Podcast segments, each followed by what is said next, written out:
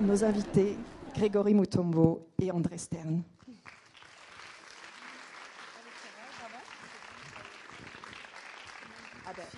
On va attaquer sur une question euh, très basique sur le thème de cette soirée, nos enfants, ces enseignants.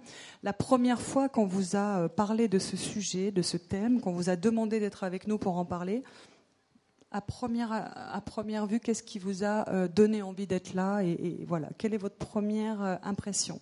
Ah ben alors bonsoir de mon côté aussi. Je suis ravi d'être ici. Je suis ravi de cette rencontre. Je suis ravi de celle-ci.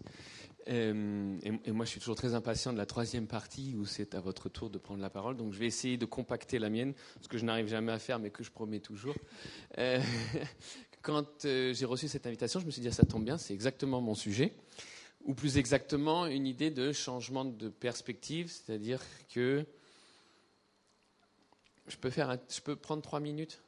Bon, je, vais, essayer de marchander tout au long de la soirée. Mais euh, vous avez vu, vous avez remarqué que le monde a changé très vite et très fort ces dernières années. Ça nous vient par la science et c'est ça qui est très intéressant. C'est que dans un monde où ce qui est scientifiquement prouvé a plus de poids que tout le reste, je trouve, une nouvelle intéressante et joyeuse que le renouveau vienne par la science. C'est comme si la science avait soulevé le couvercle de la boîte de Pandore et nous disait aujourd'hui des choses qu'on n'attendait que de la part de l'ésotérisme il y a encore cinq ou six ans notre point de vue sur la nature a changé de manière, euh, mais euh, c'est vraiment diamétralement opposé. On a présenté la nature comme la, jungle, la loi de la jungle, le combat, la lutte, la compétition, la lutte pour la survie, la concurrence. On nous a donné cette image, on l'a déployée sur toute notre histoire et tout ce qu'on trouvait scientifiquement allait dans ce sens-là. Et puis depuis peu, je pense que vous avez lu les mêmes livres que moi, on se rend compte que ce n'est pas du tout ça et que la loi de la jungle, c'est la symbiose, la synergie et la solidarité. Donc ça a complètement changé notre vision du monde. Et si je vous le raconte là et que ça a l'air de n'avoir rien à faire avec notre sujet, c'est pourtant simplement pour la raison que pour les mêmes raisons et dans le même temps, notre éclairage de l'enfance a fondamentalement changé. Ce n'est pas du tout arrivé encore jusque auprès de ceux qui prennent des décisions pour nous, mais euh, pendant les mêmes décennies ou siècles pendant lesquels on nous disait que la nature est un champ de bataille, on nous disait aussi que l'enfance est le point zéro du développement humain, le point zéro. Et que partant de ce point zéro, l'humain se développait, l'enfant se développait pour arriver à la version finale, plus max du développement humain, l'adulte, qui forcément, du coup, vous en doutez, se positionne face au point zéro d'une certaine manière. Ça, c'est l'ancienne attitude, qui était donc l'idée que c'est nous qui enseignons, qui allons élever l'enfant afin qu'un jour lui-même arrive à être aussi euh, à être un adulte aussi développé euh, que nous, nous étions censés l'être. Et là où la science a apporté une chose nouvelle, c'est qu'elle nous a dit, on s'est complètement trompé, les enfants viennent au monde comme des bombes de potentiel. Un enfant peut tout apprendre et tout devenir, parce que les programmes génétiques qui nous construisent ne savent ni où ni quand nous allons venir au monde. Donc ça pourrait être il y a 22 000 ans sur la banquise comme dans 200 ans dans un désert. Ce pas les mêmes potentiels qui permettront de survivre dans un cas que dans l'autre. Donc, dans leur grande sagesse, les programmes génétiques nous ont équipés de tous les potentiels possibles et imaginables, afin que dans ce surplus, il y ait forcément les quelques potentiels dont nous avons besoin dans notre environnement. J'ai presque fini. Mais je vous donne un seul exemple. Dans la forêt vierge, il est indispensable de distinguer 256 nuances de vert. C'est beaucoup moins utile ici à Aix-en-Provence. Alors bien que tous les enfants aixois naissent avec ce potentiel en eux, ils n'y font pas appel ici. Donc ils ne se développent pas. le, potentiel à reconnaître les nuances de vert se rabougrit jusqu'à disparaître complètement chez les enfants d'ici, au profit des potentiels indispensables dans cet environnement précis. Mais ça n'arrive pas qu'à un de nos potentiels, ça arrive à la majorité des potentiels avec lesquels nous, sommes venus au monde. Nous vivons pendant nos premiers mois une véritable hémorragie des potentiels, et il ne reste au final de cette nouvelle vision de l'évolution de l'humain depuis son enfance jusqu'à l'état adulte, eh ben, pas la version plus max comme on croyait, le summum du développement, mais une version bonsaï parce que l'adulte n'est plus que l'ombre de ce qu'il aurait pu devenir. C'est une chose difficile à avaler pour l'homme, euh, l'homme humain, Euh, il a déjà subi plein de, comme ça, il a dû avaler toutes sortes de pilules, l'idée de plus être le centre de l'univers, et puis l'idée de plus être euh, le seul soleil autour duquel nous gravitions, et puis maintenant on apprend qu'on n'est plus le développement ultime de l'humain, mais au contraire ce qu'il reste après le développement. Et donc, donc voilà qui a complètement modifié, et c'est pas encore arrivé partout, mais voilà qui a complètement modifié notre manière d'aborder l'enfant, parce que quand on aborde l'enfant, on aborde forcément quelqu'un qui est encore, du point de vue des potentiels, un géant par rapport à nous, qui ne sommes qu'une version élaguée. Et du coup, arrivé à ce point de nos nouvelles constatations, la question qui se pose est brûlante. Non pas comment éduquer et enseigner à nos enfants, mais qu'avons-nous à apprendre d'eux? Et là, vous venez avec votre question, et ça tombait pile.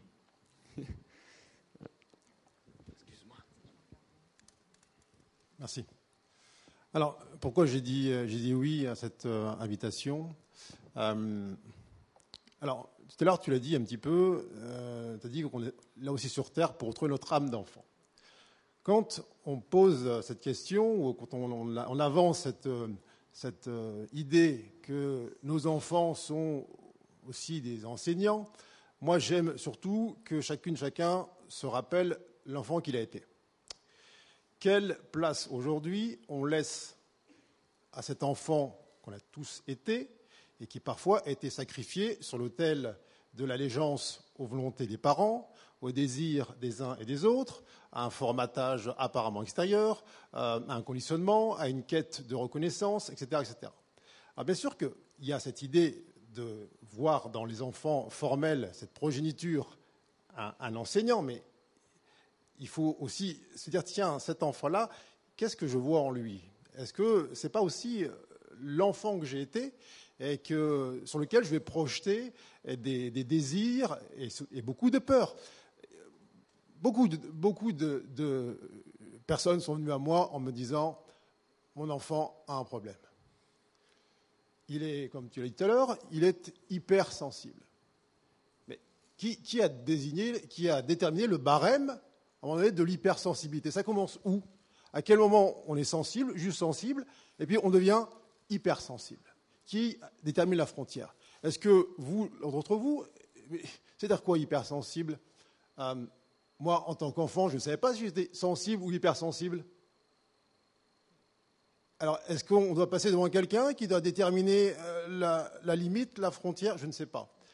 Euh, il faut aussi peut-être se soulager d'un nouveau euh, carcan qui serait celui de placer dans des cases et dans des, dans des, dans des catégories les êtres humains. Euh, qu'est-ce qui nous enseigne finalement ces enfants dans cette fleur, là, dans cette éclosion initiale? Eh bien, à se, rappeler, comme tu l'as dit, comme le titre du film, ce que nous sommes. je vois encore beaucoup d'enfants, de, pardon, de parents qui projettent sur leurs enfants la somme de toutes leurs peurs. Et lorsque l'enfant est soulagé de l'ensemble des peurs que les parents projettent, mais cette fameuse hypersensibilité ou euh, ce comportement anormal ou cette hyperactivité, eh bien, elle devient euh, cette unicité que là que je demande à ce que chacun reconnaisse, puisque euh, qui doit dire que Jérémie doit être comme ça et Mélanie ainsi? Pourquoi dans Jérémie, il n'y a pas ce mouvement d'énergie, cette effusion physique qui est ce que Jérémie est venu manifester. Mais l'enfer commence lorsque la comparaison arrive. Avant qu'il y ait cette comparaison, même dans une même famille, le père et la mère ont un, deux ou trois enfants, on va commencer à les comparer entre eux. Un tel est plus sage que l'autre. Mais ça veut dire quoi? C'est-à-dire quoi que bah, lui, il nous, il nous, pointe davantage d'espace d'inconfort, davantage d'espace d'anormalité, davantage d'espace de, non-acceptation. Alors, euh, il y a aussi un maître mot là-dedans, dans cette euh, idée de, ces enfants, nos enseignants. C'est un, lâcher-prise total sur la tête qui sait toujours mieux que tout le reste ce qui est bon pour l'enfant. Euh, alors, si effectivement j'ai dit oui à cette invitation, ce n'est pas pour euh, faire le camp des parents et le camp des enfants, c'est bien qu'on On voit que en, chaque être humain, il y a un enfant qui sommeille. Mais pour pouvoir voir l'enseignant dans l'enfant, il faut accepter en tant qu'individu de se laisser enseigner en soi par notre enfant intérieur. C'est-à-dire cet être-là qui parfois avait incarné un rêve, un rêve avec un R majuscule, un rêve puissant, mais qu'on a oublié, qu'on a, laissé tomber, qu'on a parfois abandonné. Et l'enfant qui vient après soi, cet enfant qui ferait la progéniture, il n'est pas là pour euh, compenser ça. Et je vois tellement cette recherche de compensation, on va offrir à l'enfant ce qu'on ne sait pas offrir à soi. Mais ça reste déséquilibré. Parce qu'on va sur, surjouer le rôle du, du, parent parfait au détriment de ce qui n'a pas été honoré en soi. Et nous sommes responsables de ce que nous sommes venus incarner. Donc chacun, en tant que euh, là, entité individuelle, on a à voir ça. Est-ce que j'entends ce qui en moi, là, et ce pur mouvement, cette pure joie, cette pure, cette pure sérénité qui n'a pas d'âge? On appelle ça l'enfant intérieur, mais ça n'a pas d'âge. Quelle place je lui laisse aussi aujourd'hui?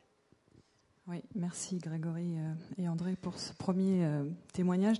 Euh, alors, vous tu parles de l'enfant intérieur. C'est vrai que cet enfant intérieur, on l'a depuis qu'on est enfant. Forcément, il est là, il est présent. Il ne nous quitte que quand on quitte ce monde. Il est toujours là. Mais vous, en tant qu'adulte, comment vivez-vous l'enfant que vous avez été? Est-ce que cet enfant vous a déjà enseigné à vous à être ce que vous êtes devenu là aujourd'hui, maintenant? Est-ce que vous vous souvenez de qui vous étiez en tant qu'enfant? Tu as le micro, tu veux continuer? Alors, euh, à plein d'occurrences dans, mon existence, euh, j'ai joué l'adulte. L'adulte qui sait ce qui est bon, euh, qui sait le chemin à prendre. Et puis, on est tous dans le même cas. À un moment donné, il y a une petite voix à l'intérieur qui dit Est-ce que c'est vraiment ce que tu veux? Est-ce que c'est vraiment ça que tu veux? Et puis, si on est honnête, il y a une réponse qui vient et qui dit euh, non, je suis en train de faire ce que voulaient mes parents. Je suis en train de faire quelque chose qu'on attend de moi.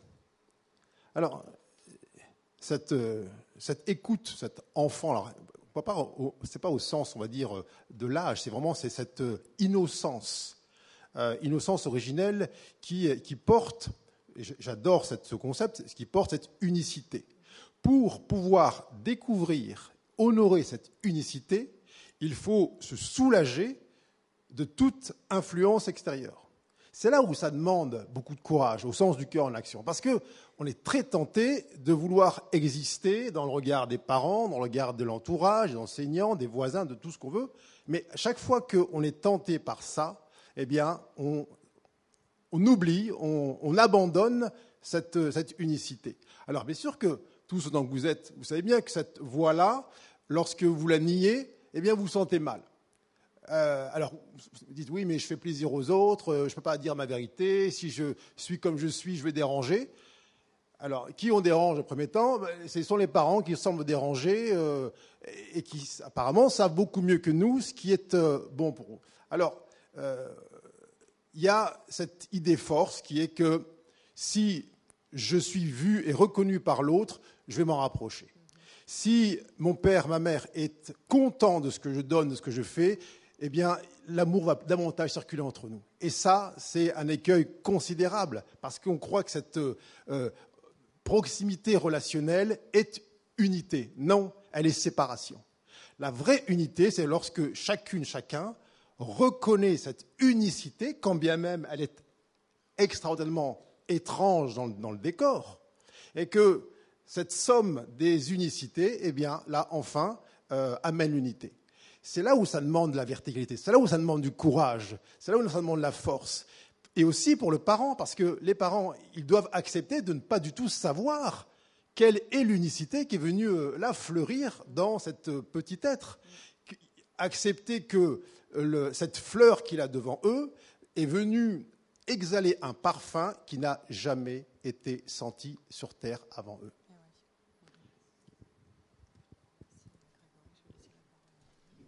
Du coup plein de choses à dire. Alors pour répondre directement à ta question, n'ayant jamais quitté l'enfance, je ne peux pas y répondre. c'est mon grand privilège euh, et c'est absolu. Ça a toujours été très particulier pour moi d'être considéré comme une exception euh, dans notre paysage, alors que ce que j'ai vécu, c'est ce qui peut se vivre de plus naturel. Ce qui m'est arrivé, c'est ce qui arriverait à strictement chaque enfant auquel on ferait confiance.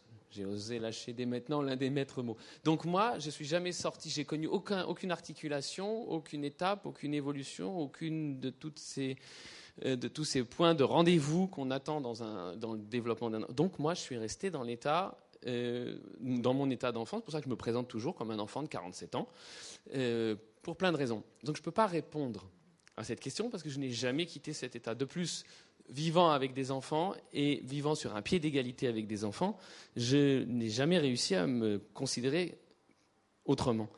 Euh, et ça, c'est ce que fait. C'est pas moi qui suis euh, admirable sur la chose. Au contraire, moi, je suis tout ce qu'il y a de plus banal. Et euh, il suffit d'observer un enfant pour voir que c'est ainsi. Les enfants ne voient jamais le monde en catégorie, hein, ni question genre, ni question âge, ni question quoi que ce soit. Les enfants ne connaissent aucun isme. Racisme, sexisme, spécisme, agisme leur sont complètement inconnus. Donc voilà, moi, je ne peux pas répondre à ta question pour cette raison-là. L'enfant intérieur, c'est une chose à laquelle je, réfléchis beaucoup. Euh, ne pas se tromper de lien aussi, puisqu'on parle beaucoup d'attachement. Quand j'ai la chance de travailler avec beaucoup de scientifiques, vous l'aurez compris, moi, c'est une démarche qui me tient à cœur à cause justement de ce que je vous disais au début. Dans un monde où ce qui est scientifiquement prouvé a plus de poids que le reste, autant jouer avec les mêmes cartes que, ceux qui nous font face. Mais cet enfant et ses parents J'essaie toujours de comprendre d'où viennent les parents et ce qui se passe à leur insu, font qu'ils vont. Il y, a beaucoup de choses euh, qu'il faut dire au nom des parents, mais tout simplement que les parents ont eux-mêmes été des enfants. Et que nous voyons dans nos enfants notre passé, l'enfant qu'on a été, comme tu le disais, l'enfant qu'on aurait pu être, mais eux, ils voient tout le temps en nous leur avenir. C'est aussi une chose à ne pas oublier. Et si je disais ça, c'est parce qu'il y a, on va dire, un concept que je n'ai fini de comprendre que très récemment, qui est celui de l'enfant blessé. Et ça va certainement vous dire quelque chose. C'est cet enfant blessé que chacun porte en lui. Cet enfant blessé, c'est l'immense majorité d'entre nous, cet enfant blessé, c'est celui auquel on a dit un jour, tel que tu es, tu n'es pas bien. Tu n'es pas assez, tu es insuffisant, ça ne suffit pas, c'est pas, il faut plus. Euh, ça nous arrive très très tôt. Et ça ne nous plaît pas du tout. Et ça ne nous a jamais plu, et ça ne nous plaira jamais, et ça n'arrête jamais au point qu'on s'habitue à cette constante critique qui devient la nôtre. Parce qu'il y a une chose clé que je me permets de lâcher dès à présent, c'est que nos enfants deviennent comme nous les voyons. Ce qui est un appel à nous à être très prudents dans le choix de ce que nous voyons en eux, pour la simple raison que cet enfant blessé, c'est celui auquel on a dit un jour, tel que tu es, tu n'es pas suffisant, tu, es, imparfait, tu n'es pas fini. Ça, nous arrive très très tôt. On s'y habitue parce que ça nous arrive très très tôt. Ça nous arrive avec une petite question très connue que tous les parents dans la salle vont reconnaître, mais pas seulement. Euh, mon fils puis-né, Benjamin, n'avait pas deux jours que le chauffeur de taxi me l'a déjà posé cette question. Alors elle a l'air, elle a l'air bienveillante comme ça, mais je me méfie toujours, je me méfie beaucoup du mot bienveillance. Tout comme je me méfie de la notion que dont tu te défiais aussi tout à l'heure, qui était l'idée de savoir ce dont les enfants ont besoin. Hein, parce que forcément, je ne sais ce dont tu as besoin, et encore grand comme tu es, je ne vais pas y arriver, mais que si, il faudrait que tu t'abaisses un peu. Mais tu vois, là, là, je suis tolérant avec toi. Mmh. Voilà. Donc, quand on est les yeux dans les yeux, il n'y a pas de tolérance, il n'y a pas de, a pas de bienveillance, etc. Mais alors la question bienveillance, c'est la suivante. La question bienveillante, c'est la suivante qu'on pose à tous les jeunes parents. C'est alors, vous la connaissez? Il fait ses nuits? Ah, Là, je sens qu'il y a du vécu. Hein. alors, qu'est-ce qui se passe quand on vous pose cette question? À la base, déjà, je vous dis une chose dont vous vous doutez. Vous savez qu'un enfant qui fait ses nuits, ça n'existe pas. Ça ne peut pas exister. Donc déjà, le cas est assez désespérant parce que les parents auxquels on pose cette question en permanence, et on nous la pose en permanence, vous vous en souvenez, vont forcément finir par se dire, si on me pose la question, et si tout le monde, la tante, l'oncle, la grand-mère, les amis, les gens dans le métro, les gens dans la rue, euh, ça va, il vous embête pas trop, il fait ses nuits, donc c'est ça. Euh, et donc, tu vas te dire, c'est important que mon enfant fasse ses nuits. Or, le mien ne les faisant pas, il y a un problème, j'ai raté quelque chose, je suis un mauvais parent. Et la prochaine fois qu'on va rencontrer son enfant, c'est donc bientôt, on va lui redonner à ressentir dans le non-verbal, ce qui est le langage que les enfants comprennent le, mieux. On va lui, faire, lui donner à ressentir Je t'aimerais plus si tu dormais davantage. C'est-à-dire, pour que je t'aime complètement, il faudrait que tu correspondes à mes attentes te concernant. Mais ça veut donc dire, en filigrane, et vous l'aurez compris, et les enfants comprennent parfaitement ce message, pour que je t'aime complètement, il faut que tu correspondes à mes attentes, et tant que tu n'y corresponds pas, je ne t'aime pas autant que je t'aimerais si tu y correspondais. Et ça, c'est le début de la fin. Et ça conduit à nous autres qui passons notre temps à nous excuser pour ce que nous sommes ou ne sommes pas. Vous connaissez la phrase la plus entendue et la plus prononcée vous allez la reconnaître aussi, c'est Je suis nul en maths. Alors cette phrase, du point de vue scientifique, elle n'a ni queue ni tête. Elle ne veut rien dire à aucun niveau. Il n'y a pas un mot de juste. Vous savez quelle est la vraie phrase? Les mathématiques ne m'intéressent pas. Si les mathématiques m'intéressaient, je serais brillant dedans, je serais bon. Donc, on se balade tous avec un déclaratif puissant, c'est je ne suis pas sportif, je suis nul en maths, je suis... Mais ça, c'est jamais que l'enfant blessé en nous. Et c'est là où ça devient tragique, et où donc je rejoignais ce que tu disais, et j'essayais de boucler la boucle avec ta question, c'est que forcément,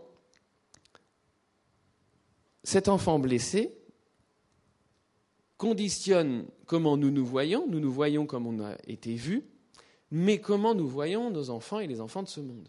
Et ça, c'est fatal pour eux.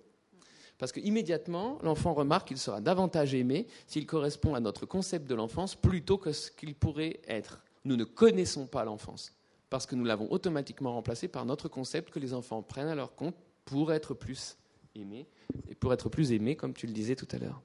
Or, l'enfant blessé, il ne voulait entendre qu'une chose. Je t'aime parce que tu es comme tu es.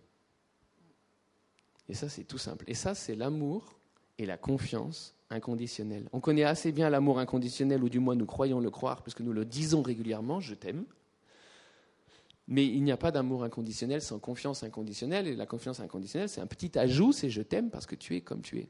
Et quand on donne cette impression à un enfant, et c'est là que je voulais en venir, quand on la lui donne dans le non-verbal réellement, quand on la lui offre, il s'avère que l'enfant, du coup, d'abord va se tourner vers nous avec le même regard, mais surtout que nous aurons changé, non pas de méthode, non pas de, parce que ça c'est trop difficile. On n'aura pas à faire un chantier immense sur nous, mais on aura changé d'attitude face à l'enfant. On se positionnera plus comme si devant. Et se positionnant différemment face à l'enfant d'une manière générale, on se positionne tout d'un coup complètement différent face à l'enfant blessé qui est en nous, auquel on se met à dire par défaut et sans s'en rendre compte et sans se le dire à soi-même, je t'aime parce que tu es comme tu es. Et ça, ça change nos vies, ça. Sans effort. Ça, c'est l'expérience que tu as vécue. Toi, enfant, tu t'en souviens de ça? Oui, moi, c'est terrible à dire et je n'ai jamais envie de parler de moi à titre personnel, mais je, n'ai pas à me réparer de certaines choses. D'accord, donc déjà tu as gagné quelques années euh, de thérapie. Par contre, Grégory, j'avais une question pour toi aussi. Euh, est-ce que toi, l'adulte que tu es devenu par rapport à l'enfant que tu étais, a conscience d'avoir enseigné quelque chose à ses parents par son attitude et par son choix de vie? Est-ce que tu as cette impression parfois Est-ce que ça t'est déjà venu à l'idée que tu peux avoir joué un rôle sur leur évolution à eux? Alors, moi, j'aime bien parler de contrat d'élévation mutuelle. Euh, les parents élèvent leurs enfants et les enfants élèvent leurs parents au même titre. Pas l'un plus que l'autre. C'est absolument équivalent. Euh, donc, ça veut dire que nier ou dire non, moi, mes parents, je leur ai rien appris ou mes parents ne m'ont rien appris, c'est faux dans les deux sens. Euh, il faut juste voir que, peut-être c'est pas reconnu par les uns ou les autres, mais ce sont des contrats d'élévation mutuelle. Euh, et c'est, tu parlais de cette euh, idée de, moi effectivement, le, tu as grandi dans un, environnement où il n'y a pas eu ces strates-là. moi, on m'a demandé d'être un, un, adulte à peu près à l'âge de 3 ans. Euh, avec des, un comportement qui allait avec. Bon, on sent une, pression, mais qui venait d'un héritage, tout ça, peu importe. Euh, bien sûr que on peut parler d'un enfant blessé en soi, mais l'enfant blessé en nous, c'est la partie qui ne reconnaît pas aux parents qui étaient là leur rôle d'enseignant. On ne, peut, on ne peut être blessé que si on ne, le, on les, on ne les hisse pas à ce rôle d'enseignant. On ne les voit que comme, des bourreaux. la vraie sortie de crise, la crise d'adolescence, de ces adultes qui sont toujours blessés intérieurement par le petit enfant intérieur, c'est la non-acceptation de la perfection de l'histoire, du scénario, du plan dans lequel ils sont arrivés. C'est une chose sur laquelle je suis assez euh, là-dessus euh, euh, ancré, parce que sans reconnaissance de cette unicité, du père et de la mère aussi, ils, étaient uniques, ils, ont fait toujours du mieux, qu'ils ont pu. Sans cette reconnaissance de cette unicité, il n'y a pas de vraie guérison on peut se hisser au pardon, on dire voilà, j'ai cheminé, et puis en cheminant, eh bien, finalement, j'ai pris la distance, et puis le mal qu'ils m'ont fait, eh ben, euh, dans ma grandeur, eh bien, je leur accorde mon pardon. Sauf que dans le pardon, il n'y a pas d'enseignement. Il y a juste un acte de l'ego du personnage, qui est un acte finalement d'orgueil, puisqu'il ne voit pas, il ne reconnaît pas à l'autre sa fonction, sa mission d'élévation. Alors, ce que je dis là est absolument insupportable pour la partie qui, en nous, se croit encore victime d'un père et d'une mère. Euh, mais, ou d'une situation, peu importe. Mais c'est là où véritablement on devient, euh, on devient l'enfant Dieu, l'enfant divin, le divin enfant.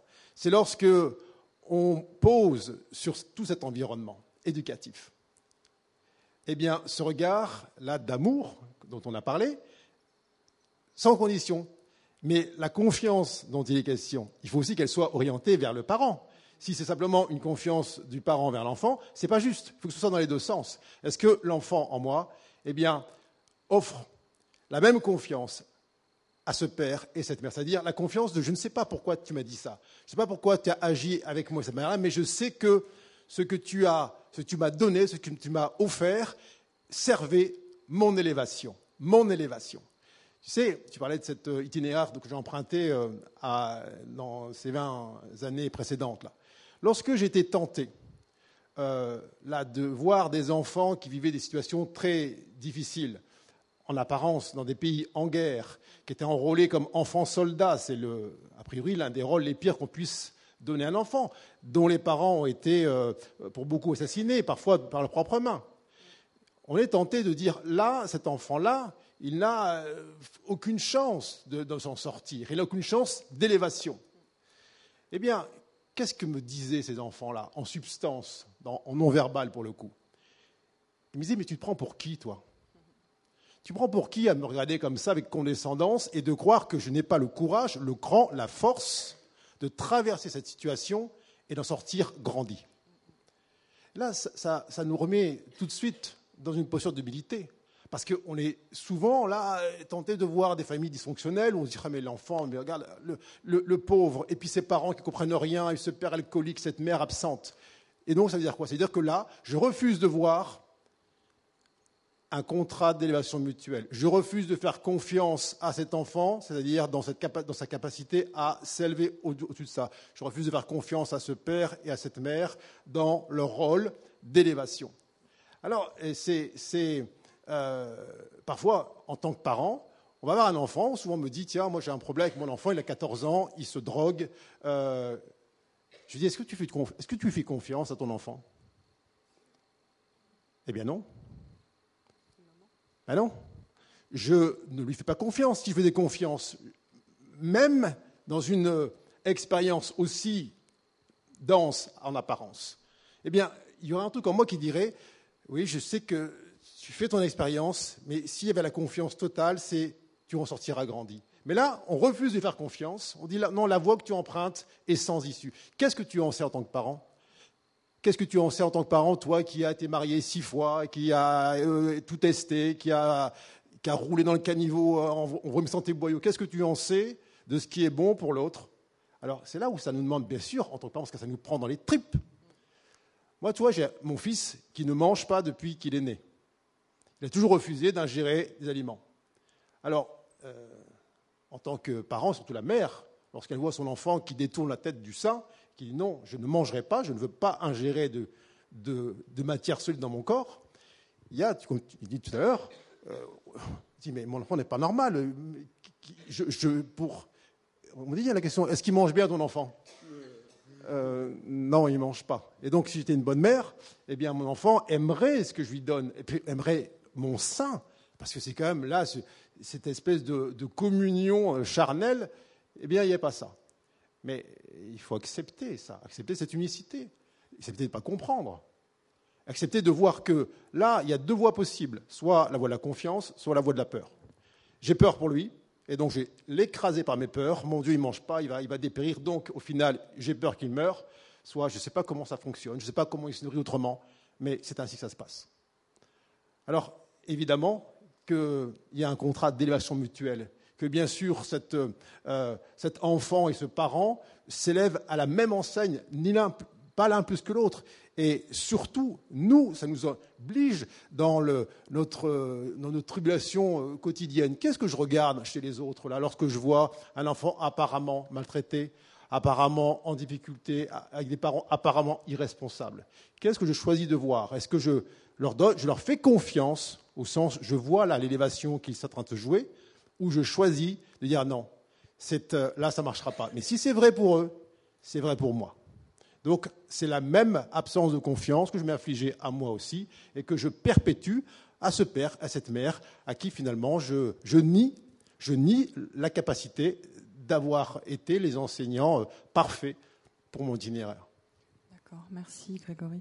Euh, oui, il y a ce mot confiance qui revient très très très souvent dans votre discours à tous les deux, la confiance de, que l'on met en la vie aussi, hein, c'est important, mais c'est énorme parce que peu de parents euh, malheureusement comprennent cette notion de confiance vis-à-vis de l'enfant, elle est très importante. Vous, vous avez des enfants tous les deux. Euh, vous avez une façon de les éduquer qui est liée à votre euh, parcours. Euh, est-ce que vous avez quand même l'impression qu'on vit avec une nouvelle génération d'enfants? Est-ce qu'il n'y a pas que les vôtres, il y a ceux de l'entourage, les amis ont des enfants, on reçoit souvent des petits-enfants chez soi, parfois. Est-ce que vous avez l'impression que déjà il y a quelque chose de différent dans ces enfants-là? Est-ce qu'il y a une nouvelle ouverture d'esprit une nouvelle conscience, une nouvelle intelligence? On ne peut pas la nommer, c'est pas facile, mais. Moi, ce que j'observe, c'est une forme de, certitude et de verticalité. En tout cas, moi, je n'avais pas à l'âge de mon fils. Il avait deux ans. Deux ans, en plus, il était haut comme trois pommes. Et je lui disais, par exemple, non, tu ne fais pas ça. Il était debout, si je fais. Je dis, non, tu ne fais pas. Si je fais, il mettait la main en l'air. Je dis, qu'est-ce que tu fais là? Il dit, si tu recommences, je te tape. Alors, on voit bien que les arguments anciens de la force ou de la domination n'ont absolument aucun pouvoir.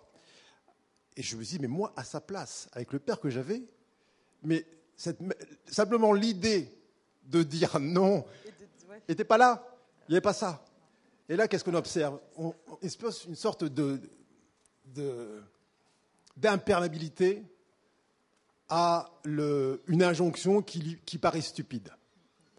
Et donc, quand bien même autour il semble se déployer une, force ou une, conviction qui pourrait là être euh, exercée, il y a une certitude qui est là, qui dit euh, ça ne rentre pas dans mon schéma de, cohérence, donc je lui dis non, je refuse ça.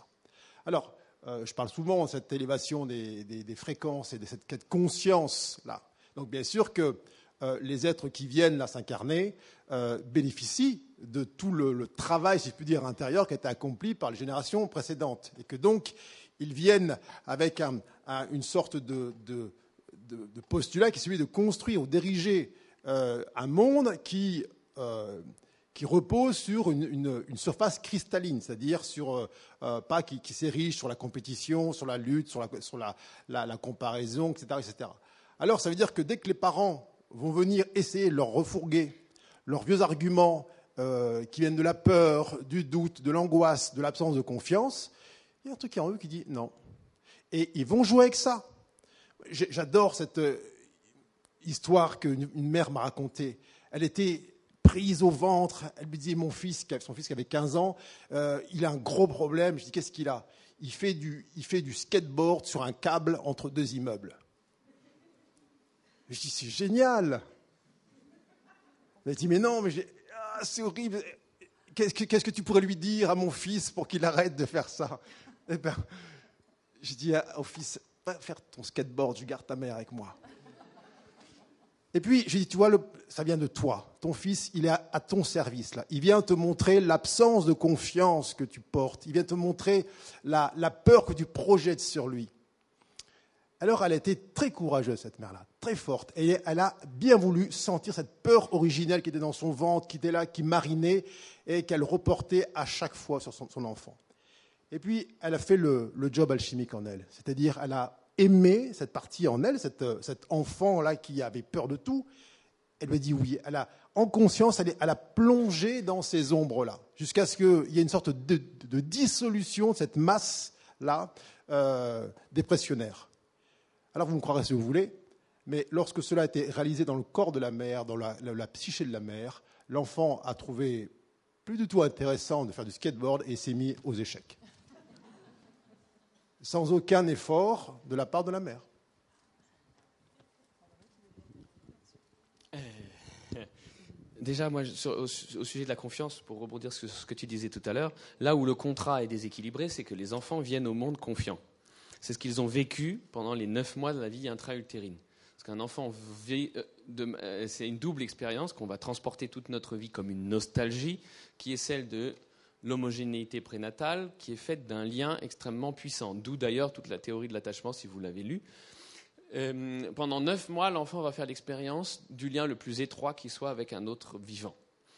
Et il fait parallèlement une autre expérience qui est celle de la croissance. C'est-à-dire que par le biais de ce lien palpable, physiologique, physique, je grandis. Et chaque jour de croissance s'accompagne aussi d'une augmentation de mon indépendance. L'autonomie euh, provoqué par l'attachement. Ça ne correspond pas du tout à l'image que nous avons de l'autonomie. Nous, de, l'autre côté de la naissance, n'est-ce pas? Et donc, cette idée que l'autonomie prend racine dans l'attachement va nous porter tout le temps. Et c'est comme ça qu'on vient au monde, avec cette certitude, avec cette conviction-là. Donc, l'enfant, de manière intrinsèque et native, fait confiance, est perdu. A confiance en les autres, a confiance en le monde, et puis il va progressivement prendre des leçons à l'envers euh, et, va apprendre la défiance, jusqu'à être ce petit tas de défiance que finissent par être nos enfants, puisque, et je tiens encore à le dire, que ce n'est pas une question individuelle, ce n'est pas les parents qui sont mauvais, ce n'est pas les enseignants qui sont mauvais, c'est une ancienne attitude dont est responsable euh, notre société, c'est-à-dire chacun d'entre nous, pas à titre individuel, mais à titre collectif. L'agisme, est la seule discrimination qui subsiste après la disparition de toutes les autres. C'est-à-dire à, l'intérieur des ghettos, on pratique le ghetto de l'agisme. Le ghetto de l'agisme, c'est la différence fondamentale de, confiance déjà et d'attitude. Euh, on en parlait tout à l'heure, mais si dans la rue deux adultes euh, qui ne se connaissent pas se rencontrent et que l'homme passe la main dans la chevelure de la femme en disant mais t'es trop mignonne, il va se prendre une claque. Donc les enfants qui sont tous sauf aveugles euh, voient cette différence, que une femme euh, sautera à la gorge d'un homme faisant ça, mais que euh, petite fille ou petit garçon, tu dois l'accepter. Ça, ce sont des messages de discrimination que les enfants reçoivent, et donc ce n'est pas les parents, ce n'est pas les enseignants, c'est notre société qui a développé, reposant sur d'anciennes convictions, qui a développé une attitude généralisée face à l'enfance qui est une attitude de défiance. C'est carrément une motion de censure prononcée à l'encontre de l'enfance par notre société entière. Il est nécessaire qu'on en prenne connaissance ou qu'on gagne cette conscience-là. Ensuite, sur la question que tu posais des, nouvelles générations, je ne pense pas qu'il y ait des changements fondamentaux parce que les enfants naissent avec le même bagage, les mêmes potentiels et les mêmes dispositions spontanées que toujours. En revanche, beaucoup de choses ont changé autour. Notre monde n'inclut plus du tout l'idée de l'enfance. Il n'y a plus du tout de place pour les enfants. Et comme tu le disais tout à l'heure, on attend de l'enfant qu'il soit le plus vite possible un petit adulte ou une version réduite de l'adulte. Il y a donc plus de place. Et donc les enfants, malgré leur extrême loyauté à notre rencontre, vont, manifester le désir de sortir de leur ghetto, d'autant plus que ce ghetto est devenu extrêmement étroit, extrêmement serré, extrêmement spécialisé par toutes les idées que nous avons et tous les concepts que nous avons développés autour de l'enfance. Mais l'enfant lui-même n'a pas changé. Juste, par contre, nous avons, et tu parlais tout à l'heure des enfants hypersensibles, et ça c'est une super blague aussi, parce que l'hypersensibilité est une grande qualité. Elle est juste retournée contre nous-mêmes et devenue une pathologie. Mais à la base, c'est une qualité. Tout comme être têtu. Ah, qu'est-ce qu'il est têtu cet enfant? C'est une super qualité. Ça veut dire c'est quelqu'un qui poursuit sa voie contre vents et marées. Quelque, ça devrait être nos héros. Mais les meilleurs d'entre nous sont de plus en plus pathologisés, d'où cette nouvelle génération qui semble émerger comme ça. Elle n'est pas différente des autres, simplement elle prend plus de place parce qu'il y a de nouveaux éléments dans notre société qui leur permettent de manifester leur génie, car c'est de la génialité, celle avec laquelle chacun d'entre nous, chacun d'entre nous sans exception, est venu au monde. Donc toi, tu as vu quand même passer euh, beaucoup d'enfants dans ton enfance parce que ton papa euh, a un institut qui reçoit les enfants et qui les laisse s'exprimer librement à travers l'art, entre autres. Euh, tu, tu, dis, et ce que j'entends dans ce que tu viens de dire, c'est que d'après toi, les enfants de ton enfance sont exactement les mêmes, avec le même potentiel que de nos jours, c'est-à-dire que les nouvelles générations d'enfants qui s'incarnent maintenant n'ont pas plus à enseigner que ceux que tu as connus enfants Toi, tu le sens comme ça? Ah, mais de, toute manière, euh, si on devait s'en tenir, ce que je, me garderais bien de faire, si on devait s'en tenir aux aspects scientifiques, c'est les mêmes programmes génétiques depuis des milliers d'années, ce sont les mêmes potentiels, les mêmes dispositions spontanées, ce ne sont pas les mêmes environnements. Et moi, je voudrais bien encore le point de vue de Grégory là-dessus, parce que je pense que tu peux nous apporter euh, autre chose par rapport à cette nouvelle génération. Moi, je me permets aussi de témoigner un petit peu par rapport aux enfants que je rencontre. Euh, j'ai vraiment l'impression que nos enfants maintenant ont une connaissance, euh, un, savoir, quelque chose de plus. moi, c'est mon ressenti. Attention, c'est très personnel que nous n'avions pas nous enfants. C'est mon ressenti. Mais juste sur ça, c'est simplement parce que le savoir dorénavant est très facilement accessible. Il était réservé à ceux qui le possédaient jusqu'ici. Maintenant, il est popularisé par un accès facilité au savoir, mais leur capacité à assimiler le savoir, si tu veux qu'on parle d'apprendre, ça c'est encore autre chose, euh, a toujours été la même. Simplement, maintenant, l'accès est moins verrouillé auprès de ceux qui, euh, par ceux qui jusqu'ici pensaient le posséder et donc le distiller gens qu'ils avaient élus comme étant dignes de ce savoir. je, pense que tu fais une distinction entre savoir et connaissance. Hein. savoir, c'est ce, qui, euh, ce qui vient par l'apprentissage, et la connaissance avec un C majuscule, c'est ce qui est inné et ce qui est euh, là euh, éternel, qui n'est pas inscrit dans le temps. bien sûr que effectivement, les, enfants ont accès à des multitudes de, de données diverses et variées par les moyens qu'on connaît. et je pense que quand tu veux évoquer cette notion d'enfance qui présente des attributs particuliers aujourd'hui, cette sagesse avec un S majuscule, non pas la sagesse, on va dire l'enfant est bien sage, cette capacité à discerner le faux du vrai, c'est-à-dire à discerner l'illusion de, de, ce qui, de, ce qui, est. Euh, qu'est-ce qui se passe en fait? C'est un peu cette, cette, idée-là, c'est que euh, il y a beaucoup d'enfants qui euh, ont demandé à travers leurs parents d'affirmer, donc de sentir la vérité qui était en eux, cette connaissance intuitive. Intuitive, d'accord? Et puis, par exemple, dans une situation simple, euh, il y a le père et la mère qui viennent de se chamailler assez violemment dans une pièce de la maison, et puis l'enfant est là, il voit sa mère arriver de nouveau. Il n'a pas entendu la, la, la, dispute, mais il sent, quand il voit sa mère, il sent quelque chose a changé. Il sent avec, sa, avec son intuition on ne l'a pas dit. Papa et maman sont disputés. Il sent quelque chose. Et là, comme il veut affirmer ce discernement et cette, connaissance intuitive, il dit Maman, ça va? Et là, la mère, parce qu'elle ne fait pas confiance à l'enfant, elle ne lui donne pas le, cette, euh, elle ne reconnaît pas la capacité d'accueillir ce qui est. Donc, d'accueillir sa propre intuition. Elle lui dit Oui, ça va très bien.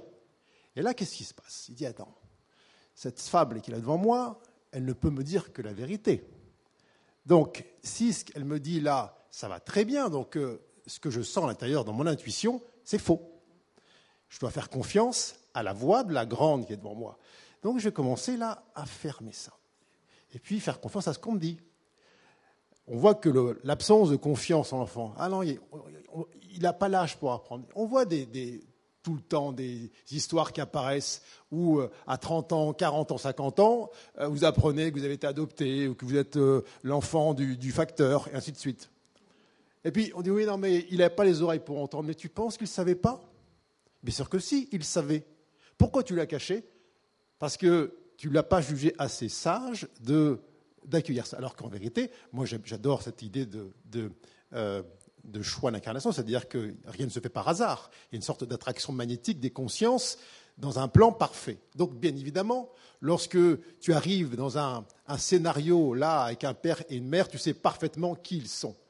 Et cette, euh, tu parles de cette euh, enfance nouvelle, elle a comme une sorte d'accès à cette intuition, cette connaissance qui est de l'ordre de la fulgurance. C'est-à-dire que lorsque la mère va dire, comme elle disait il y a 30 ans, ou elle nous disait à nous il y a 40 ans, oui, ça va très bien, l'enfant dit non, c'est pas vrai, tu mens. Pourquoi? Parce qu'il y a une sorte de. Il va privilégier sa connaissance intuitive, son intuition, sa connaissance par rapport à ce qui vient du dehors. Alors qu'on a pu observer qu'il euh, y a peut-être plus d'acceptation de ce qui venait avant du dehors. Là, dit non, cela n'est pas aligné sur ce que je sens en moi. Alors, je ne suis pas en train de dire que tous les enfants ont cette capacité à honorer cette voix intuitive, mais la réponse qui est faite nous montre que la conscience grandissant, avec cette union, avec cette connaissance, eh penche de ce côté-là. Oui, alors là, tu as dit quelque chose de très important, c'est qu'on a aussi oublié que nous, parents, avons changé, évolué, et que nous donnons plus la parole à nos enfants, ce qui n'était pas le cas avant. Nous, on n'avait pas le droit de parole euh, à la maison du tout. Et nous, on laisse nos, enfants s'exprimer, on écoute leur point de vue, et on leur vraiment, on leur fait confiance sur ce qu'ils ressentent. Enfin, en tout cas, je dis nous, je parle pour moi, je pense que peut-être certains parents le sont aussi. On a quand même cette capacité à leur laisser de la place, ce qui n'était pas le cas avant. Moi, je voudrais juste évoquer avec vous deux aussi un cas un peu particulier particulier qui est le cas de l'autisme. De plus en plus d'enfants naissent autistes. C'est une réalité, on s'en rend compte. Est-ce que ces enfants-là, selon vous, ont quelque chose à nous enseigner? Est-ce qu'ils sont là pour une raison particulière? Quel est votre point de vue sur l'autisme? Alors, euh, ma sœur est, pédopsychiatre. Euh, et elle a, elle a donc euh, eu affaire à, à toutes sortes de. Non, d'anormalité. En quoi, en vérité, pas en apparence, en quoi l'enfant dit autiste présente un problème? Non, non, mais je ne suis pas en train de te tomber. Simplement, voilà là. Dès lors que l'on veut bien cesser de comparer l'enfant avec un autre ou ce qu'on attendait de lui, qu'est-ce qu'on voit?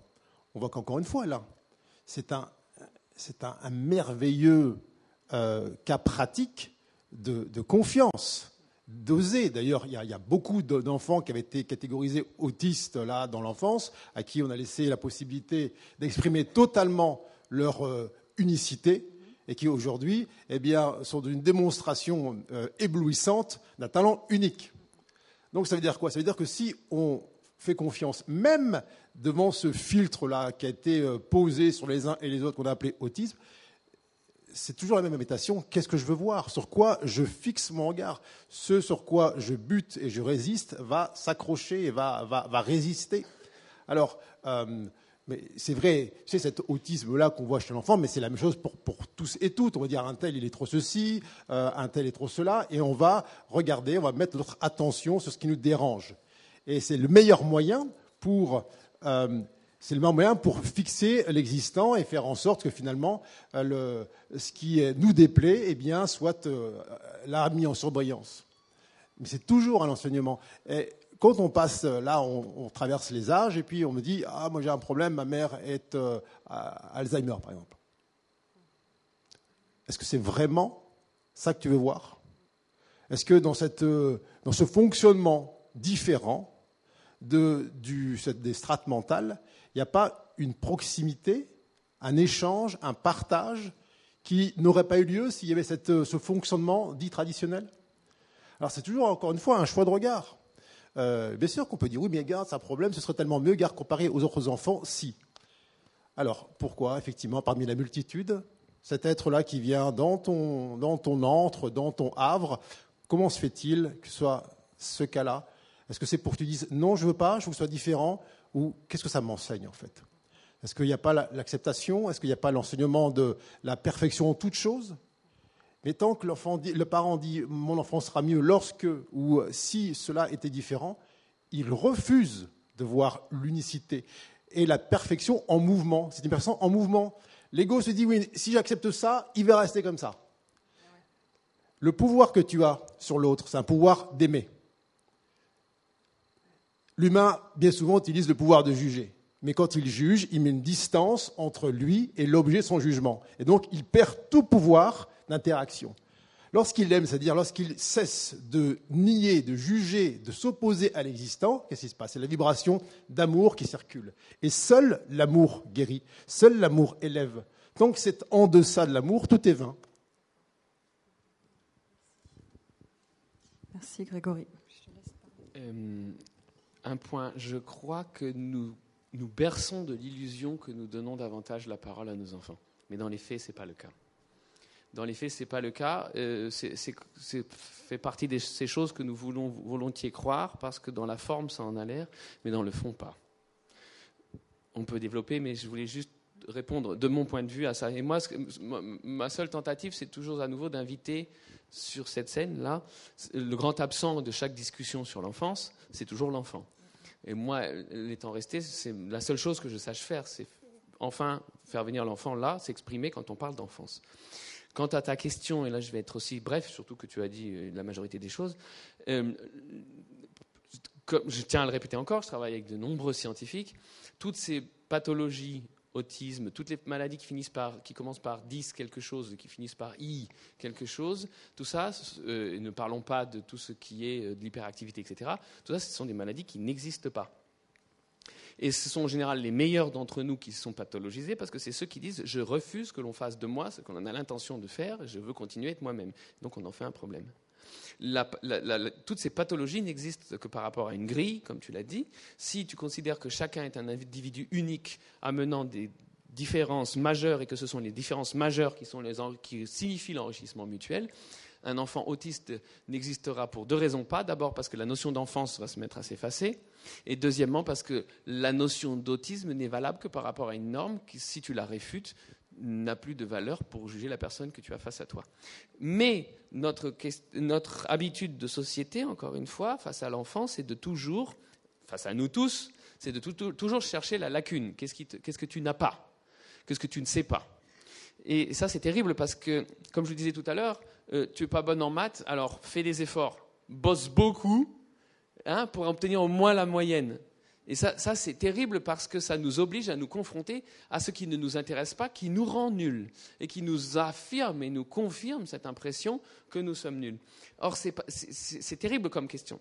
On n'a pas encore parlé d'enthousiasme, vous aurez compris que c'est l'un des piliers de, mon travail actuel. Euh, la question qu'on devrait nous poser, c'est pas en quoi es-tu faible, puisque ça, euh, c'est tout ce qui ne nous intéresse pas, mais en quoi es-tu bon? C'est-à-dire plus exactement, pour résumer la question, la question qu'on devrait nous poser devrait être à 100 lieues de la question alors où sont tes, où sont tes faiblesses hein, pour qu'on te renforce là où tu es Ce qui ne peut pas marcher, ça ne peut pas marcher, mécaniquement. La question qu'on devrait poser à la ronde, y compris à, tous les enfants, que ce soit même trisomie 21 et autres pathologies réputées lourdes, euh, la question est toute simple. C'est qu'est-ce qui t'enthousiasme? Et ce qui t'enthousiasme, vis-le, pratique-le, libère-toi de toutes les hiérarchies qui font que tu n'oses même pas t'avouer à toi-même que telle ou telle chose te rendrait t'enthousiasmerait parce que ce qui t'enthousiasme, si tu viens t'y arrimer, ça va te rendre génial, qui que tu sois.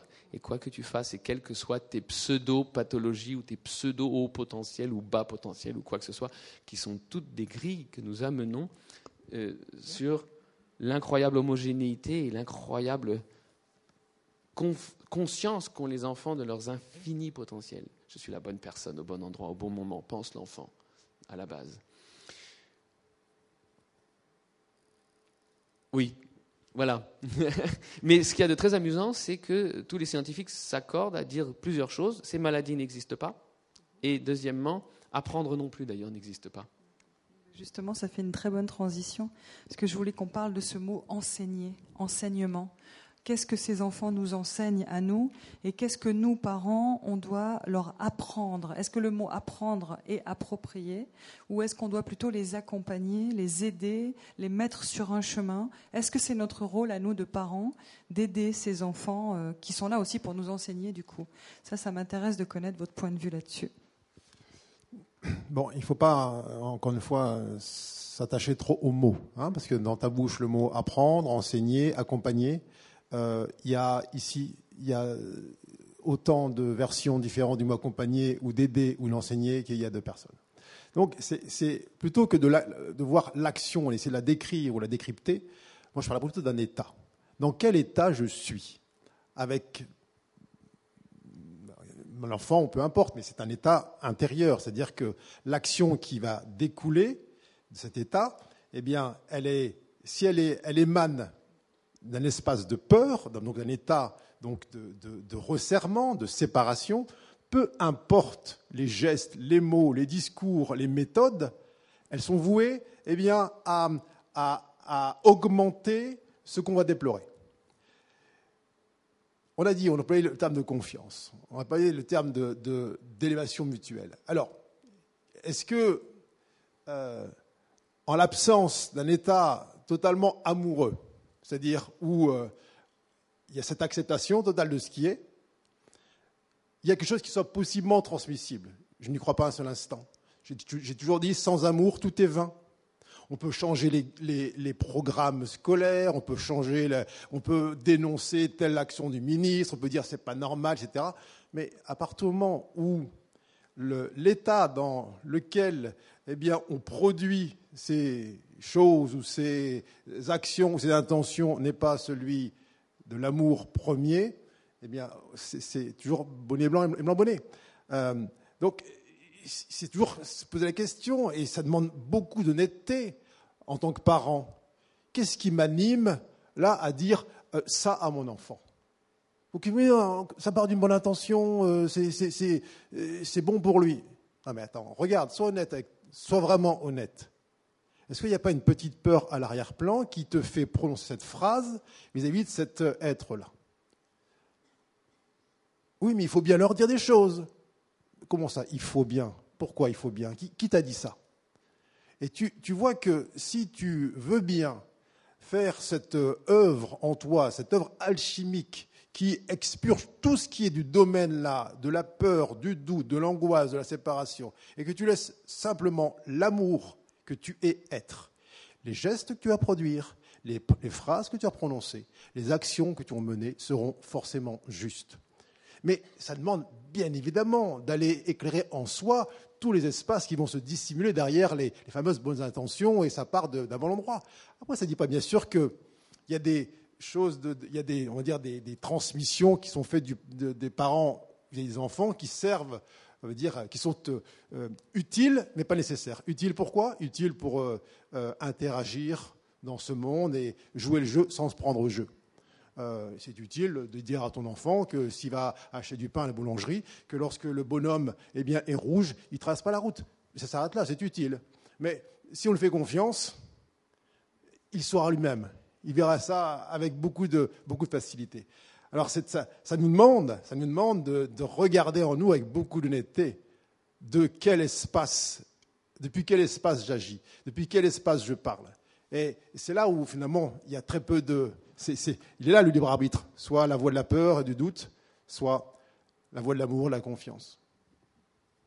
Et toi, André, en tant qu'enfant, comment accompagnes-tu euh, tes enfants? Je vis avec eux.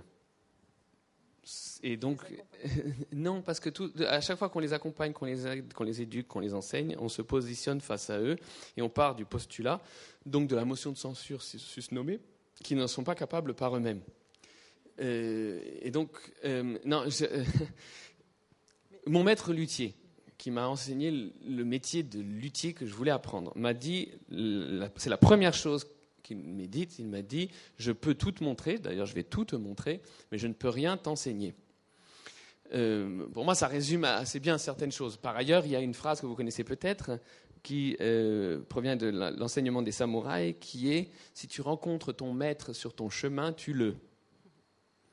C'est violent, hein Ça a l'air violent, mais c'est tout simple. C'est que ton maître n'a rien à faire sur ton chemin. Il est sur le sien et il te met sur le tien. Il n'a rien à faire sur le tien. Euh, en revanche, il est intéressant de savoir plusieurs choses. Être un bon parent? Euh, c'est une drôle de mission, c'est une mission difficile, désespérante d'ailleurs. Quand on vous fait la liste, on reconnaît bien la pression qu'on exerce sur nous en tant que parents, parce que c'est celle qu'on exerçait déjà sur nous en tant qu'enfants.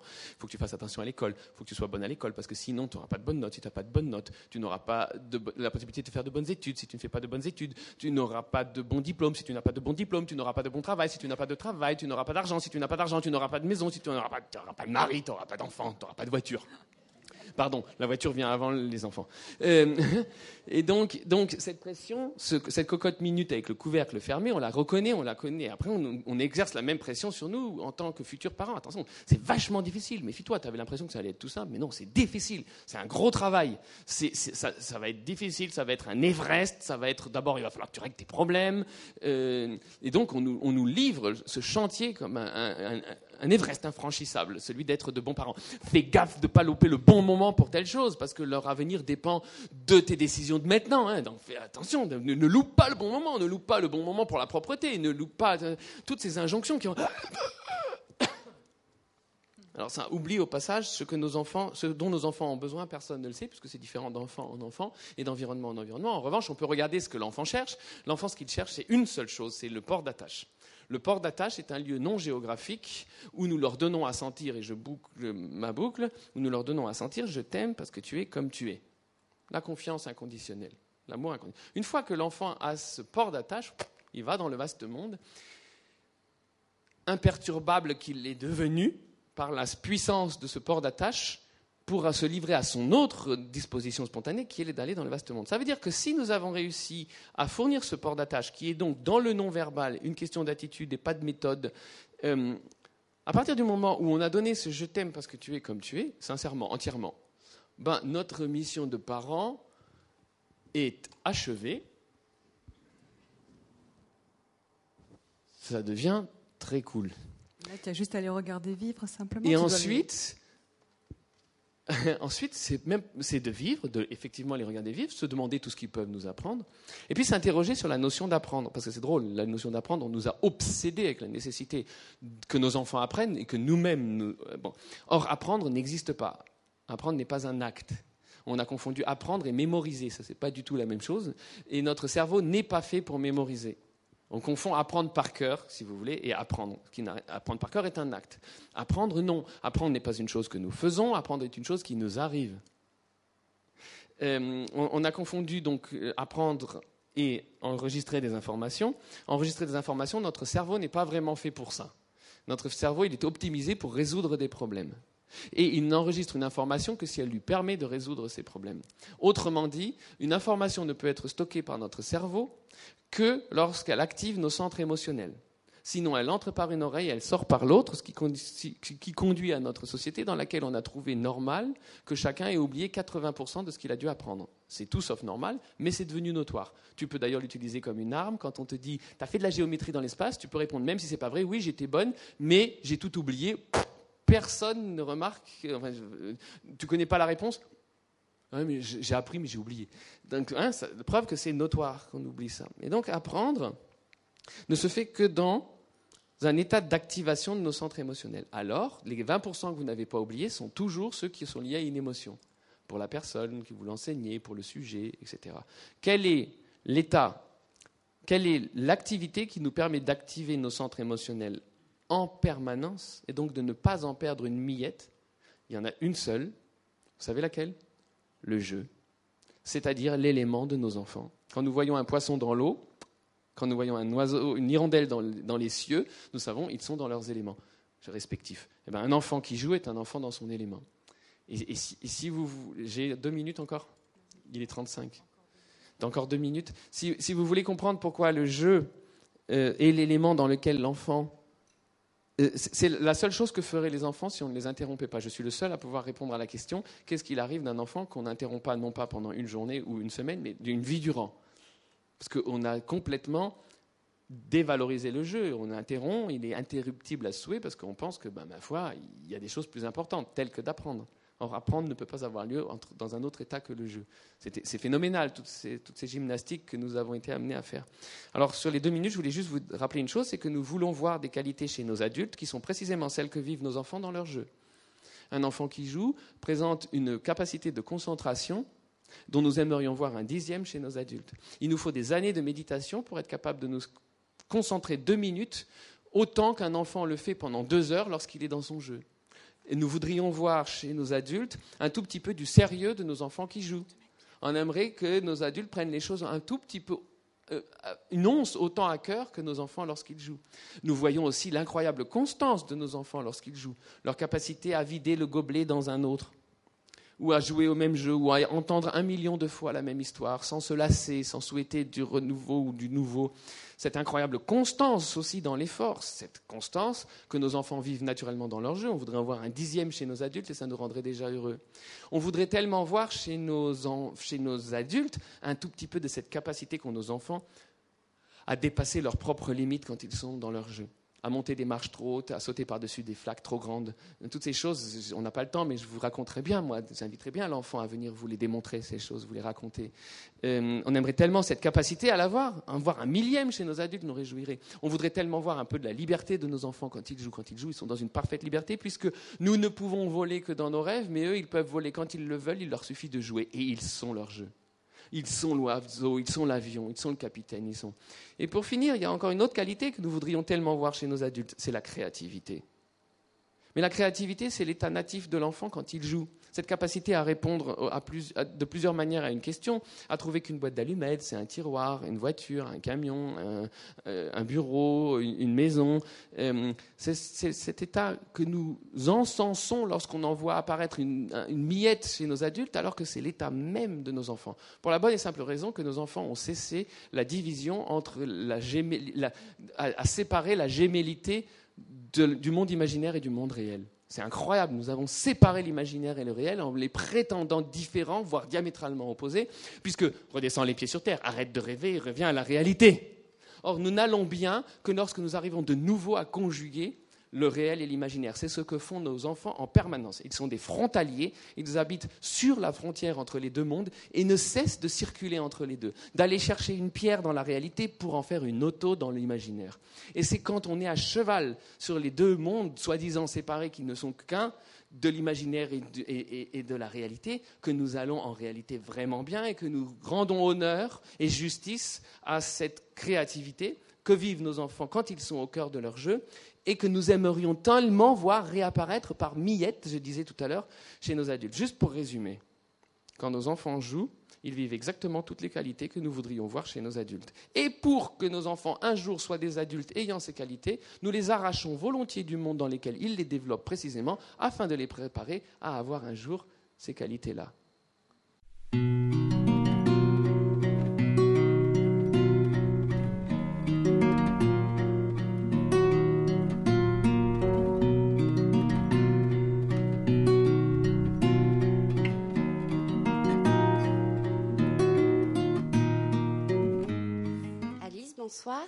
Je suis un petit peu dépassée, un petit peu en colère par tout ça, parce que je sais que euh, mon enfant, euh, je l'aime tel qu'il est. Euh, je joue avec lui, j'aime ce qu'il est, j'ai confiance en lui, je veux qu'il ait confiance en moi, je veux qu'il ait confiance en lui. C'est tout un travail qui se fait à la maison, et dès qu'en fait on passe la porte de la maison, ben, il y a la société, il y a l'école. Il y a des cases, il y a une société dans laquelle on doit on doit rentrer un moule dans, le, dans, lequel on, doit. Voilà. Donc, moi, des fois, j'ai envie de lui dire euh, ben oui, toi, tu es comme tu es, tu es une belle personne. Mais je sais très bien qu'à l'extérieur de la maison, ben, ce n'est pas ce que je devrais dire. Et je ne sais pas comment faire pour euh, passer au-dessus. Pour, euh, pour moi, il n'y a pas de solution. Alors oui, j'ai envie d'avoir ce petit, euh, cette confiance mutuelle à la maison, cet amour unique. Tu es une belle personne, tu, tu, es toi, etc. Mais comment le faire comprendre ailleurs? Comment dire à un enfant, euh, tu sais, tu, peux avoir confiance en toi, enfin, tu, es une belle personne, mais après, on te déglingue à, à l'extérieur. Alice, c'est ça ton prénom? Tu dis que tu as confiance en ton enfant, c'est ça? C'est pas vrai. Tu n'as aucunement confiance en lui. Si vraiment tu avais confiance en lui, tu verrais à quel point il est immensément fort, immensément capable de traverser ces fameux cadres ou cases ou euh, cette société avec euh, toute la lumière qu'il est. Mais comme tu ne fais pas confiance et tu donnes plus de pouvoir à la société, au cadre, au machin, aux règles, eh bien, tu lui transmets ça. Et plus tu vas donc le priver de cette confiance-là, qui part de toi, de le regard que tu lui infliges, plus ça va te le renvoyer avec euh, une sorte d'exaspération de, de, ce que tu, cherches justement eh bien, à lui, à l'en priver. Toi-même, tu es capable de voir tous ces, euh, tous ces cadres, tu es capable d'en sortir. Donc, si tu es capable, pourquoi lui, il ne serait pas capable de ça? Tu as eu à traverser des, filtres et des conditionnements aussi, toi, mais tu as réussi à le faire. Oui ou non? Alors pourquoi lui, il ne pourrait pas le faire? Comment il s'appelle ton enfant? Valentin. Mais Valentin, il sait parfaitement où il a mis les pieds. Il savait parfaitement qu'en venant sur cette euh, petite planète bleue, c'était pas un monde du bisounours, où dirait Valentin, es la pure lumière du monde. Il savait très bien qu'en venant ici, il aurait à faire la preuve, à incarner son unicité, à incarner la confiance et la foi en toute chose. Pas quand ça l'arrange, pas quand maman euh, Alice voit que là c'est bon, on peut y aller, on peut faire confiance. Non, un amour inconditionnel. De quoi on parle? Tu es en train de nous dire qu'à cause de la condition qui est là dans cette, ce schéma, cette situation, cette société, eh bien, il ne peut pas être ce qu'il est. T'imagines le pouvoir que tu donnes à cette société-là? Et après, tu nous dis, il n'y a pas de solution.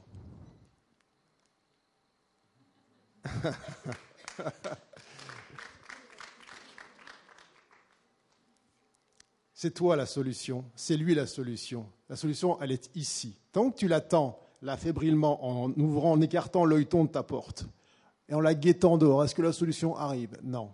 Dehors, tout le monde est là, en train d'attendre. Est-ce qu'elle sort de chez elle, enfin? Avec le cœur ouvert? Avec, la, confiance cheville au corps? Ah non, elle nous craint encore. Bon, bah alors, on va lui donner ça. On lui rend ça. Moi, ma mère était prof, tu vois aussi. Elle m'a raconté ces mêmes histoires aussi.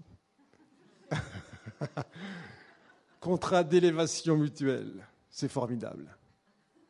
De grâce, Valentin a besoin de ta part que tu le soulages de cette peur que tu as, que tu projettes sur lui, qui dit Valentin, mon pauvre Valentin, ah, mais comment tu vas faire dans ce monde? Mais non, de quoi il a besoin de sentir? Mais oui, elle, me voit vraiment pour ce que je suis, elle voit à quel point, malgré tout, ce décor de pacotille, c'est du carton-pâte. D'ailleurs, ce décor de pacotille, mais bien évidemment que ça, ça sert mon unicité. On a besoin parfois d'une sensation d'oppression pour sentir la puissance que nous sommes. Eh bien, c'est ça, ça sert à ça. Alors, plutôt que de se dire à cause de ça, il ne veut pas, grâce à ça, il va pouvoir manifester en ce monde tout l'amour qu'il est. Alors, aime-le vraiment, mais pas d'une fausse confiance. Hein Alice. Merci, Grégory. André, est-ce que tu veux rajouter quelque chose? Euh, euh, Encore une fois, hein, à partir du moment où il a le port d'attache, l'enfant, il va dans le vaste monde dans lequel il est très à l'aise. Euh, après, on se fait du souci parce que ce monde est plein de toutes les méchancetés que tu as citées et qui existent, parce que l'agisme est omniprésent. On est bien d'accord. Il faut qu'il change quelque part. Si ce n'est pas toi qui, qui commence ce processus, ne compte pas sur les autres pour le faire.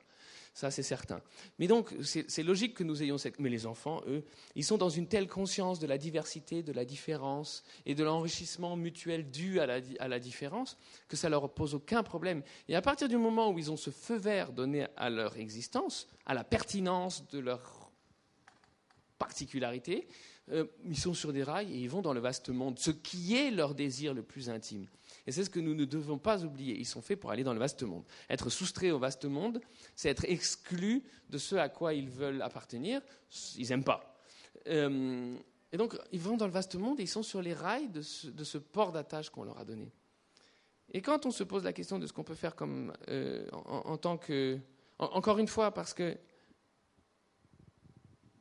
il s'agit de dire à l'enfant, je t'aime comme tu es, parce que tu es, mais de le dire dans une sincérité telle qu'on le dit aussi à l'enfant blessé qui, en nous, hein, c'est parce qu'il ne faut pas se croire accusé quand on n'a pas fait confiance. On a fait une expérience totale depuis qu'on est venu au monde, celle de la déconfiance, de la méconfiance, de la motion de censure qui a été prononcée à notre égard et qu'on continue à porter en nous et qu'on reproduit donc pour nos enfants. Mais quand on se pose la question de qu'est-ce qu'on peut faire comme enseignant, parce que qu'est-ce que je travaille avec des enseignants, tu t'en doutes, et donc beaucoup viennent avec cette impression d'avoir les pieds et les poings liés. Qu'est-ce que je peux faire? J'ai une hiérarchie, je suis pris entre trois feux en tant qu'enseignant. Ma hiérarchie, les enfants et les parents dorénavant. Hein, et je ne vous dis pas lesquels sont les pires. Euh, Et donc, euh, cette impression d'avoir les pieds et les poings liés, elle n'est pas fausse, mais elle oublie le pouvoir incroyable que l'on a. Je répète la cocotte minute que j'illustrais tout à l'heure. La vie de nos enfants, c'est cette cocotte minute au couvercle vissé sous lequel on allume le feu du tu dois. Tout ce qu'on doit. Devoir est mortel. La première victime du devoir est toujours notre musique. C'est un autre, un autre débat si vous voulez. Mais donc ce, feu du tu dois brûle sous la, cocotte et fait monter la pression. Tu dois être bon, tu dois correspondre aux attentes, tu dois. Euh. En plus, après, on veut qu'ils soient autonomes, nos enfants, mais vous savez, euh, autonomes, on le comprend de diverses manières.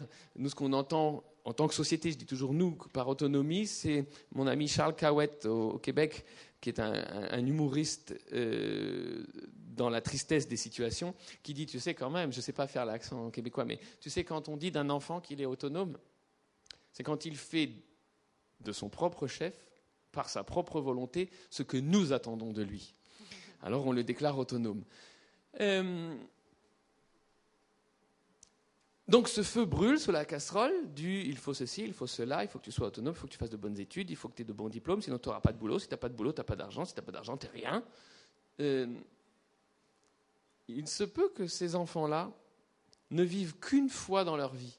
C'est les 45 minutes par semaine qui vont passer sous ton toit virtuel, on va dire ta classe. Parce qu'au moment où ils passent le, seuil de là où tu agis, ils ressentent que quelqu'un enlève le couvercle je t'aime parce que tu es comme tu es, tu n'as pas, de, mal à te donner, de peine à fournir, tu n'as pas à correspondre à une attente parce que j'en ai pas. On va commencer déjà sur cette base-là. Dans 30 ans, ils ne se rappelleront pas de ce que tu leur auras enseigné, mais ils se souviendront de toi. Et ça aura sauvé leur enfance. Donc à la question qu'est-ce que je peux faire dans ce circuit, dans ce cercle, dans ce carcan, dans ces normes qu'on me demande de respecter, d'abord c'est pas vraiment vrai, j'en suis la preuve sur patte. Et ensuite, et vraiment, c'est même pas vrai, c'est une sale légende avec laquelle on maintient la pression sous la cocotte minute, mais ça correspond à aucune réalité. On peut en parler si tu veux. Euh, mais en plus, ça suffit à sauver une enfance si une fois dans leur vie, quelqu'un qu'ils ont estimé être une personne de référence primaire a enlevé ce satané couvercle. Et pour les enfants qui passent par toi, si tu enlèves ce couvercle, quelle bénédiction. Bonsoir, euh, je me présente Astrid. Euh, j'ai une question en ce qui concerne euh, un enfant qui perd euh, un des deux parents. Qu'est-ce que vous pourriez rajouter pour aider donc à la construction de cet enfant, pour qu'il grandisse, pour l'aider à grandir? Après, c'est toujours un peu la même réponse. Qu'est-ce que je vois dans la situation? Et pour répondre à qu'est-ce que je vois, il y a deux espaces possibles soit un espace d'effroi, un espace de peur, un espace de séparation, ou soit un espace d'amour. Si jamais, qu'est-ce que je peux dire à l'enfant pour l'aider? La même phrase prononcée depuis un espace de peur, d'effroi, et celle qui est prononcée depuis un espace d'amour n'aura absolument pas le même impact sur l'être. Il y a un je t'aime qui est dit dans une bouche et un je t'aime dans l'autre, il y a un je t'aime qui émane d'un espace de manque, de carence, de doute, de je t'aime et est-ce que tu m'aimes moi, toi aussi tu m'aimes, et un je t'aime qui n'attend rien, qui là émane simplement comme une vibration de pur amour. Alors, si on cherche une méthode, une technique, un, outil pour aider, ce sera toujours un écueil. Il se passe quoi dans n'importe quelle situation? Là, on parle de situation particulière, mais c'est vrai dans toute situation. On se dit, mais qu'est-ce que je peux faire dans telle situation? Un tel qui a un accident, il, a perdu son job, et il est en dépression, euh, sa mère est, morte, euh, son mari l'a quitté. On dire, qu'est-ce que je peux faire? Rien, rien que ta tête t'inspire. Écoute ton cœur. Ça veut dire quoi, écoute ton cœur? C'est-à-dire, tu ne sais pas à l'avance. Tu ne sais pas à l'avance ce que ton, corps va produire comme geste, comme phrase, comme mot, comme pensée. Ça peut être un temps de silence, ça peut être simplement une main sur l'épaule, ça peut être une accolade, ça peut être simplement une respiration avec l'autre, ça peut être juste le regarder pour ce qu'il est vraiment et pas ce qu'il semble être.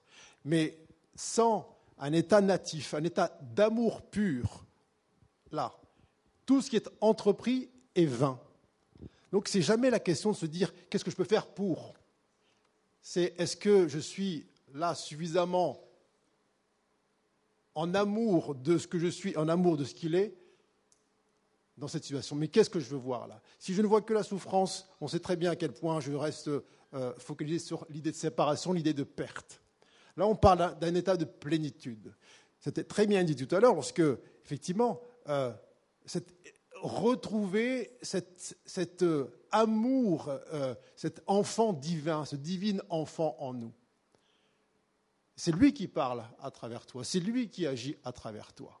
Mais si c'est l'adulte qui essaye de trouver un moyen de faire disparaître ce qui devant lui semble être le motif principal d'une souffrance, c'est peine perdue. Ça peut être neuf à chaque instant. Tu vas voir cet enfant-là le lundi, ce sera une phrase qui viendra de ta bouche. Tu vas le voir le mardi, juste un temps de silence. Le mercredi, une main sur l'épaule. Le jeudi, une accolade. Le vendredi, vous allez jouer ensemble. Et puis, autre chose encore après. Mais ce sera neuf. Mais tant qu'on dit oui, ah, je lui ai dit ça, ça a marché. Tu vas voir le reproduire sur l'autre. Ah, Lucie, il a perdu ses parents, je lui dirai ça aussi. Non, c'est faux. C'est ce que nous sommes qui est euh, euh, aidant, si je puis dire, pas ce que nous faisons. Grégory, tu as parlé d'alchimie. Euh, prendre cette alchimie, enfin rentrer dans cette alchimie pour transformer euh, et retrouver cet espace d'enfant en soi. Euh, la personne qui a témoigné, la maman qui a témoigné, parlait de résilience. ma question, elle est OK, tout ça, mais c'est quoi la voie de tout ça en fait? Parce que euh, si on a été euh, autre chose et qu'on n'est pas le divin enfant, euh, quelle est la juste voie pour, retrouver cet espace-là? J'ai répondu tout à l'heure à, la question, hein, mais je sais que la réponse que je donne n'est pas, souvent n'est pas audible. la voie, c'est quoi la voie? On peut effectivement vivre les pires horreurs, en apparence, qui sont apparemment les pires horreurs jusqu'au jour où elles deviennent des grâces, elles deviennent des bénédictions. Tant que je cherche une voie de sortie de ma crise, mais dans laquelle je conserve la véracité de mes horreurs, c'est-à-dire je ne veux les voir que comme des horreurs, je vais au mieux les anesthésier, au pire les dissimuler, mais je les garderai. Le jour où je dis je ne suis pas victime, je n'ai jamais été victime, même celui ou celle qui était là à côté de moi, qui semblait faire acte de violence contre moi ou acte d'absence, et sur lesquels j'ai mis tant et tant de jugements et de reproches. Si là, je veux bien changer de regard et voir qu'en fait, fait c'était des partenaires et non pas des adversaires. Qu'est-ce qui se passe? Il se passe que tous les espaces en moi qui sont privés de confiance, parce que c'est, je juge l'enfant que j'ai été, de ne pas être capable d'un amour qui s'élève à ce niveau-là. Eh bien, il y a une vraie libération, une vraie, une. Là, tu as parlé d'alchimie, elle ne peut se réaliser que là. Alors encore une fois, euh, à toutes les questions, la réponse est la même. C'est l'amour, mais pas un amour euh, sentimental on est en train de dire qu'il y a une appréciation affective des coups portés par le père ou des coups portés par la mère, peu importe, c'est pas ça du tout. C'est est-ce que je me reconnais suffisamment aimant pour voir l'amour derrière toute chose. C'est ça le, chemin de la résilience. C'est si mes yeux s'arrêtent à ce que ma tête juge, même mon corps peut juger ça. C'est il n'y a, pas, a pas une. On a tous choisi des, choses un peu particulières. Mon père n'était pas forcément très doux avec moi. Il me cognait dessus.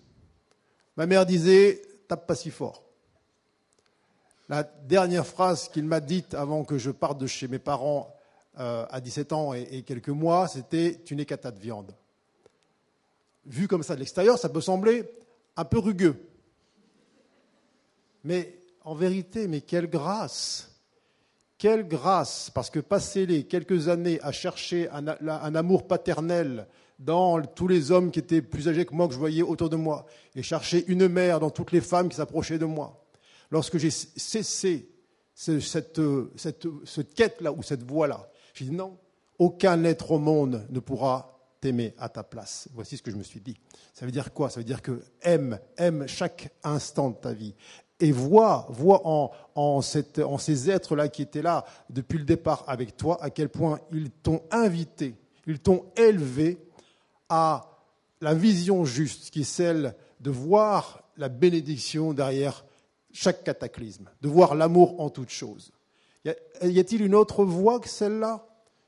Oui, on peut emprunter mille voies, mais qui ramèneront toujours au même point. Sans amour, tout est vain. Dès qu'il y a un effort, il n'y a plus d'amour l'effort de pardonner, l'effort d'oublier, l'effort de passer outre. Est-ce qu'une mère fait un effort pour aimer son enfant?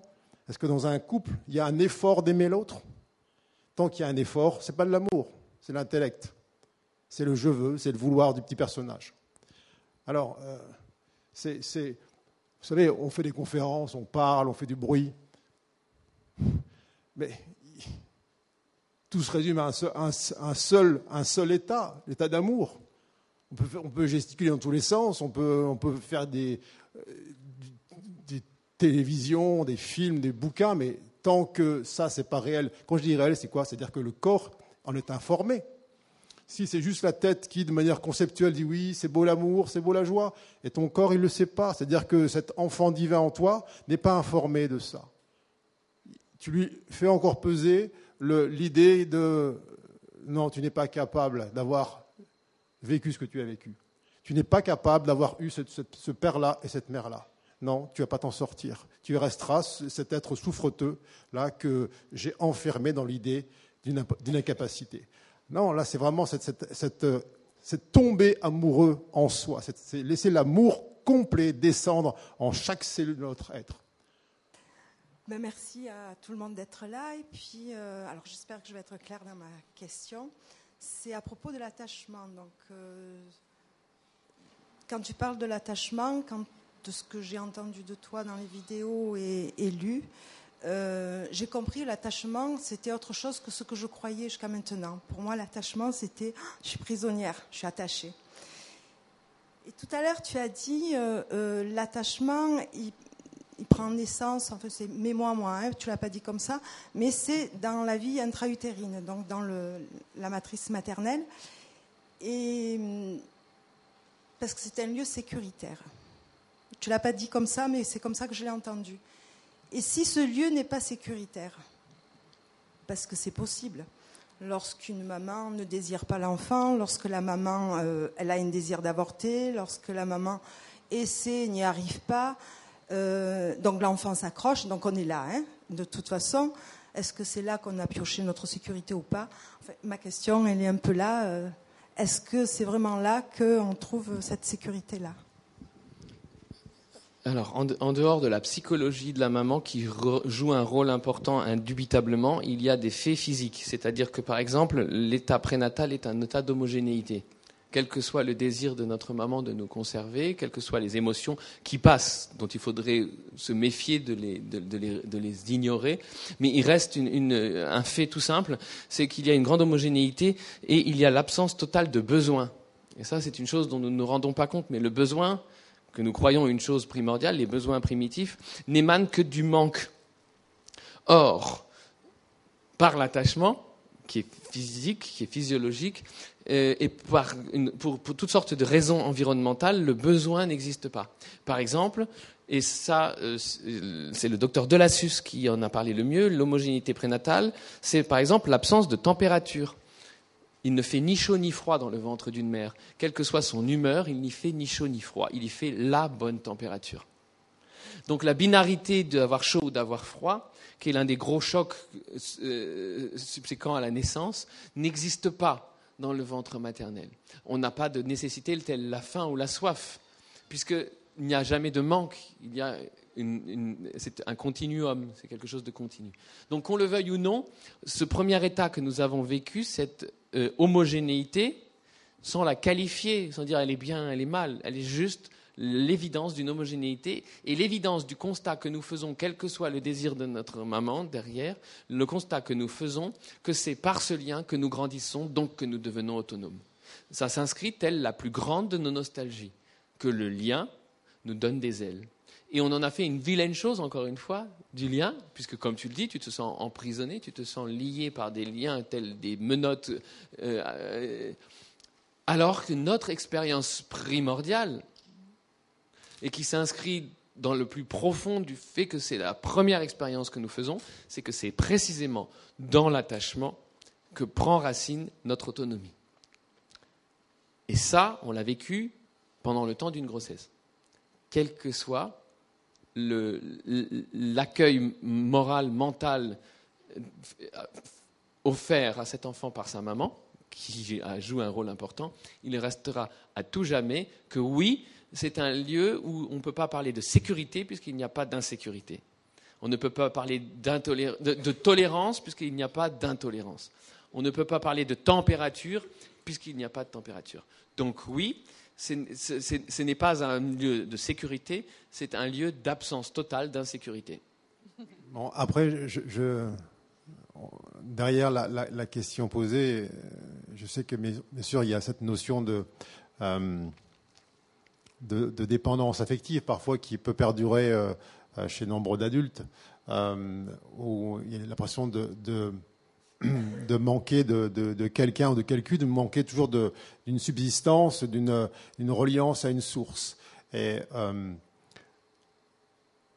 il est évident, alors euh, moi je ne prétends pas aborder l'aspect scientifique, mais euh, même si dans ma famille ils le sont tous, mais il est évident que le climat émotionnel et vibratoire qui sous-tend l'arrivée d'une conscience dans un utérus est particulièrement impactant pour la suite de l'aventure.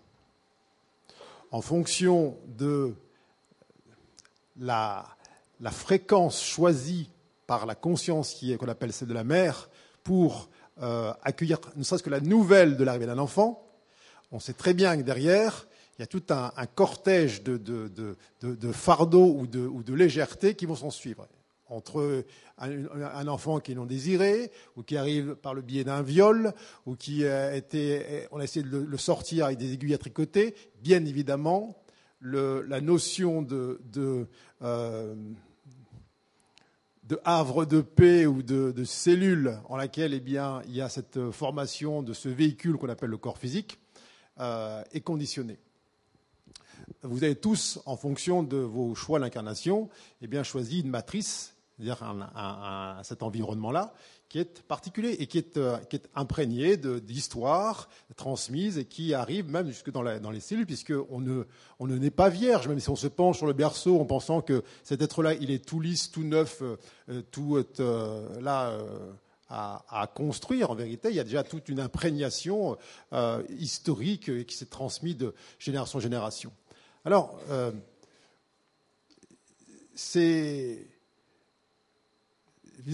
quoi l'œuvre alchimique qui nous reste à accomplir lorsque on, arrive ensuite là dans, un espace qui semble vouloir nous rejeter?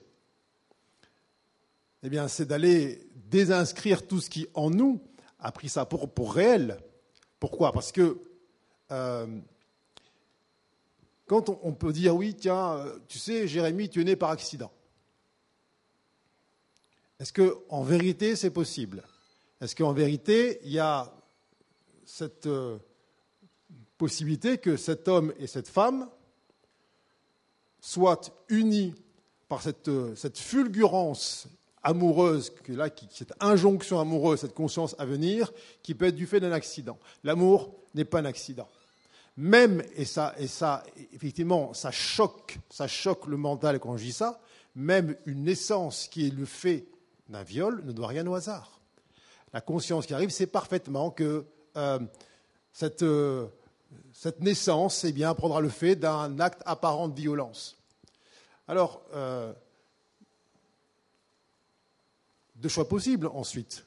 Ça a été dit tout à l'heure, soit la voie de la victimisation, ma mère ne pas désiré, euh, je suis né d'un viol, euh, ma mère a voulu avorter, et tout le, cortège qui est avec. Et puis, on va comme renforcer, cristalliser dans notre corps, dans nos cellules, eh bien, cette idée de séparation, cette idée de non-amour, euh, là, presque existentielle. Soit il y a la voie, moi que je prône, celle de la responsabilité, la voie de l'acceptation, la voie de, reconnaître la perfection tout temps, toute chose, la voie de voir la bénédiction derrière la plus haute des apparentes malédictions. Et se dire, bah, tiens, si j'ai choisi ça, c'est que l'amour que je suis, la joie que je suis, la paix que je suis, la lumière que je suis est en capacité de transcender ça. Et là, ça change tout. Soit on trimballe le cortège de j'ai pas été aimé, j'ai pas été désiré, j'ai pas été voulu. Soit on regarde de l'autre côté, on dit ce que je suis est capable d'aimer ça aussi. Ce que je suis est capable d'aimer ça aussi. Même cette condition initiale, je vais l'aimer aussi. Alors qu'est-ce qu'on voit? On voit que, vous avez probablement tous eu ce genre d'expérience autour de vous hein, qui ont, été racontées, relatées, où euh, l'accueil initial était apparemment chaotique, c'était cataclysmique. Et puis, il y a eu cette résilience totale du cœur, du corps, de, tout l'être, et qui a réussi à aimer, c'est-à-dire pas un amour mental de- des, scènes, etc., mais une acceptation et une vision qui englobe tout, et qui dit oui, cela aussi était parfait. Et d'ailleurs, euh, juste pour euh, fermer la parenthèse, moi, c'est- mon cas. Je, me suis vu, mes souvenirs ou ma mémoire est antérieure à l'arrivée dans le, ventre de ma mère. Dès que, j'étais en âge de parler, j'ai raconté à ma mère la manière dont j'étais rentré dans son ventre et ce que j'avais euh, entendu. Je pouvais décrire la, pièce dans laquelle je- euh, ma mère est, enceinte. J'ai j'ai décrit parfaitement la, chambre d'accouchement, l'hôpital, la, couleur du carrelage, la, couleur des rideaux. Donc, ça nous montre quoi? Ça nous montre qu'il y a il y a une confusion possible entre la conscience et le mental, mais la conscience est antérieure à cette arrivée-là. Et si la conscience, effectivement, est suffisamment déployée pour euh, euh, ramener, si je puis dire, dans, le- dans la mémoire ce genre de détails, bien évidemment que morts d'embryon est là, euh, possiblement, source de bien des lumières. Encore une chose. Je voulais juste aussi parler du fait que rien n'est définitif et que rien n'est jamais gravé dans le marbre. La seule chose qu'on croyait gravée dans le marbre était notre génétique. Il s'avère qu'elle-même ne l'est pas. On n'avait pas encore découvert l'épigénétique quand on croyait que la génétique était gravée dans le marbre. Et donc rien n'est gravé dans le marbre. On peut avoir vécu tout cela, tout ce que tu as décrit, et même une naissance terrible, et même une enfance épouvantable, et puis tout d'un coup faire une rencontre qui fait que ah, eh ben on va quand même réussir euh, à devenir soi parce que rien jamais n'est inéluctable. Et à chaque fois que quelqu'un vous dira tu es ainsi, fuyez. À chaque fois que vous vous entendez dire je suis pas sportif ou euh, j'ai jamais eu l'esprit euh, euh, de projection ou, les, ou je sais pas si je saurais poser la question comme je voulais la poser, etc. Ça c'est toujours l'enfant blessé. C'est toujours la voix des autres qui, qui parle par nous. Et donc, et- donc à chaque fois qu'on te dit tu es comme ça, c'est faux, on n'est pas comme ça. Aujourd'hui, je, je me suis conduit de telle manière, mais ce que je suis est changeant, en per- mais à perpétuité. En fait, l'idée, c'est de savoir comment on peut rester sur la confiance du port d'attache quand le- la base part d'un mensonge. Puisque si j'ai bien compris, euh, quand on dit que tout va bien alors que c'est faux, qu'est-ce que comprend l'enfant? À qui on ose dire que tout va bien et que lui sait que tout va mal? Alors ça, c'est une question d'hon- d'honnêteté et Est-ce que c'est d'authenticité. ça? Si c'est ça la question, ça c'est juste une question d'honnêteté et d'authenticité personnelle, et c'est oublier que nos enfants comprennent tout, comprennent nos intentions, même derrière nos mots, même derrière nos actes, ils comprennent tout, tout, tout, toutes nos intentions. Donc quand on leur ment, ils savent qu'on leur ment, ils le voient. Mais ce je rappelle une chose dite tout à l'heure, c'est que les enfants deviennent comme ils nous voient. Donc s'ils font l'expérience qu'il va de soi de dire que ça va bien quand ça va pas, ben, ils vont faire comme nous. Ça c'est imparable, hein. ça c'est certain. Donc ça, c'est un, écueil. Si vous voulez pas que vos enfants un jour vous mentent en disant que tout va bien alors que tout va mal, eh ben, ne vivez pas devant leurs yeux. C'est simple. Nous voulons tous que nous voulons tous avoir des enfants qui un jour sont des adultes heureux. Et nous voulons tellement avoir des enfants qui un jour soient devenus des adultes heureux, que nous oublions une chose tellement primordiale qu'elle est presque trop naïve à prononcer. Mais si nous voulons que nos enfants un jour soient des adultes honnêtes, heureux etc., ben, il faut vivre aujourd'hui sous leurs yeux l'exemple de ce que sont des adultes heureux, honnêtes, etc. Parce qu'imparablement, ils deviendront comme ils nous voient, en plus de devenir comme nous les voyons. Et ce rôle de modèle pour les enfants de ce monde est à ne pas oublier. Pour moi, un modèle en tout point, c'est mon papa. Mais je n'ai pas envie d'être mon papa. Il est tellement lui qu'il me donne envie d'être autant moi que lui et lui. Et c'est comme ça que les enfants regardent les personnes qui les inspirent, et les personnes qui les inspirent, c'est nous. Alors effectivement, c'est une invitation.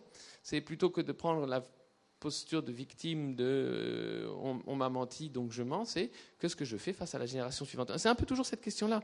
Euh, quand on se rend compte de la difficulté du chemin de retour vers l'amour ou vers la confiance, qui sont tous des mots différents pour dire la même chose, euh, quand on voit la difficulté, quand on voit combien il est pierreux et difficile le chemin du retour, en admettant qu'il soit trop tard pour nous-mêmes, ce que je ne crois absolument pas, je crois même l'inverse, il y aurait encore, encore une chose à faire, c'est éviter le chemin aller à nos enfants, comme ça ils n'auraient pas à faire le même chemin de retour que nous. Et donc, puisque nous faisons l'expérience de combien il est dévastateur euh, que devant nous ait été vécu le je vais très bien alors que je vais très mal, ou les, filles, les garçons pleurent pas comme des filles, c'est la même chose, je ne sais pas si vous voyez ce que je veux dire. Euh, ben, si on estime qu'il est trop tard pour nous, ce que je ne crois pas, il n'est jamais trop tard pour ne pas faire le chemin aller avec nos enfants, comme ça ils n'auront pas la difficulté du chemin retour. Je sais que c'est très très très frustrant. Par ailleurs, à une question de ce type, encore une fois, je crois que personne ne peut répondre parce que chacun va apporter sa réponse qui est valable pour lui, mais pas pour toi. C'était juste. Petite conclusion que je vais donner donc euh, à chacun d'entre vous. Euh, euh, si vous voulez bien conclure cette euh, séance euh, sur ce thème de nos enfants, ces enseignants, par ce qui vous vient à l'esprit. Nous sommes ravis de votre conclusion. Merci. Alors, conclure, c'est toujours fermé, donc je n'ai pas envie de conclure, mais simplement inviter. inviter à, apporter un regard neuf à chaque instant. Le, on parle d'éducation, c'est vraiment un acte d'humilité, un acte d'humilité croissante. Euh, accepter de ne rien savoir, c'est s'apprêter à tout connaître euh, et tout rencontrer. Dès lors que l'on sait ce qui est bon pour l'autre, on croit savoir ce qui est bon pour l'autre, qu'on croit savoir faire des choses, on croit que ce que notre tête pronostique eh bien, va se réaliser euh, une sorte de fil linéaire et ainsi de suite, eh bien, ce sont les, meilleurs moyens de, là, d'enfermer, de, s'enfermer soi-même et d'enfermer les autres dans des schémas euh, préétablis. Euh, encore une fois, il n'y a pas tellement de secrets, et d'ailleurs, il n'y en a aucun. toutes nos actions, toutes nos paroles, tous nos gestes peuvent émaner de deux espaces en nous. Soit celui de la peur, du doute, du jugement, soit celui qui est cet euh, espace originel, inaltérable en vérité, euh, qui est celui de la, foi, la confiance et l'amour. C'est toujours posé la question, qu'est-ce que je regarde là, ici, maintenant? Quand je vois un problème, quel espace en moi je choisis? C'est toujours cette notion de libre arbitre. C'est quoi le libre arbitre? C'est pas est-ce que je m'assieds sur la chaise qui est là-bas à gauche ou celle qui est à droite. C'est quelle est ma décision pour voir ce qui est soit je vois depuis le prisme, là, euh, extrêmement rétréci, de ce qui en moi euh, fait le choix de la peur, du doute, du, du déni, soit je ne sais pas comment ça va se résoudre, mais j'opte résolument, j'opte résolument, je m'engage pour toujours m'asseoir sur ce qui en moi aime, accepte ce qui est et voit la perfection en toute chose. La seule guidance qu'on peut avoir, et qui est une guidance individuelle, c'est-à-dire que vous avez tous la parfaite solution à chaque euh, situation qui se, présente devant vous, la vraie guidance est lorsque vous laissez votre cœur agir. Là, c'est l'action de courage. Mais dès lors où vous euh, reproduisez des, recettes anciennes ou qui sont euh, fomentées par votre intellect, sous prétexte que vous savez ce qui est bon pour l'autre, c'est la voie de l'écueil. Alors, l'invitation est toujours la même aimer infiniment, aimer ce monde infiniment. J'ai envie de vous raconter une petite histoire. Vous savez, la petite histoire du dodo. donc, parmi vous l'ont déjà entendu, mais je ne peux pas m'empêcher de. Il y a un bout de temps que je ne l'ai pas raconté, de, de, finir sans clore par cette petite histoire que vous connaissez peut-être, qui est arrivée à, Antonin, mon fils aîné. J'aime toujours le présenter comme mon portrait craché, puisqu'il est blond, il a la peau blanche et les yeux clairs. Et euh, Antonin, il avait trois ans, il n'avait pas encore trois ans, quand son grand-père, mon papa, lui a offert une moissonneuse batteuse. En jouet, hein, bien sûr. Elle était grande comme ça. Il voulait savoir à quoi ça sert. Alors il explique à un petit garçon de moins de 3 ans à Paris en décembre ce qu'est une moissonneuse batteuse. Alors par chance, je le considère comme une chance, c'est dommage qu'on n'ait pas abordé le sujet, mais par chance, il existe Internet, les ordinateurs, YouTube et des vidéos de moissonneuses batteuses, ce qui fait qu'il n'a pas été nécessaire de lui expliquer à quoi ça servait. Il a non seulement trouvé des moissonneuses batteuses, mais en plus il a trouvé la sienne, une John Deere avec une capsule GPS jaune sur le toit. Et donc, bien évidemment, vous vous en doutez, après avoir regardé les vidéos, pendant tout l'hiver, il a moissonné avec sa petite moissonneuse toutes les surfaces horizontales qu'il a pu trouver. Et puis, à, la moitié de l'été suivant, Antonin avait un peu plus que trois ans. On est passé le long d'un champ et tout d'un coup, Antonin s'est écrié Oh, moissonneuse batteuse, moissonneuse batteuse! Alors, qu'est-ce qu'on fait dans un cas comme ça? Imparablement, on arrête la voiture, il en descend, il vient au bord du champ et je vous invite à imaginer la scène parce que vous avez un enfant de trois ans au bord du champ et face à lui, Hein, qui devient de plus en plus grande dans son nuage de poussière jusqu'au moment incroyable où les tonnes d'acier viennent s'arrêter devant les pieds du petit garçon.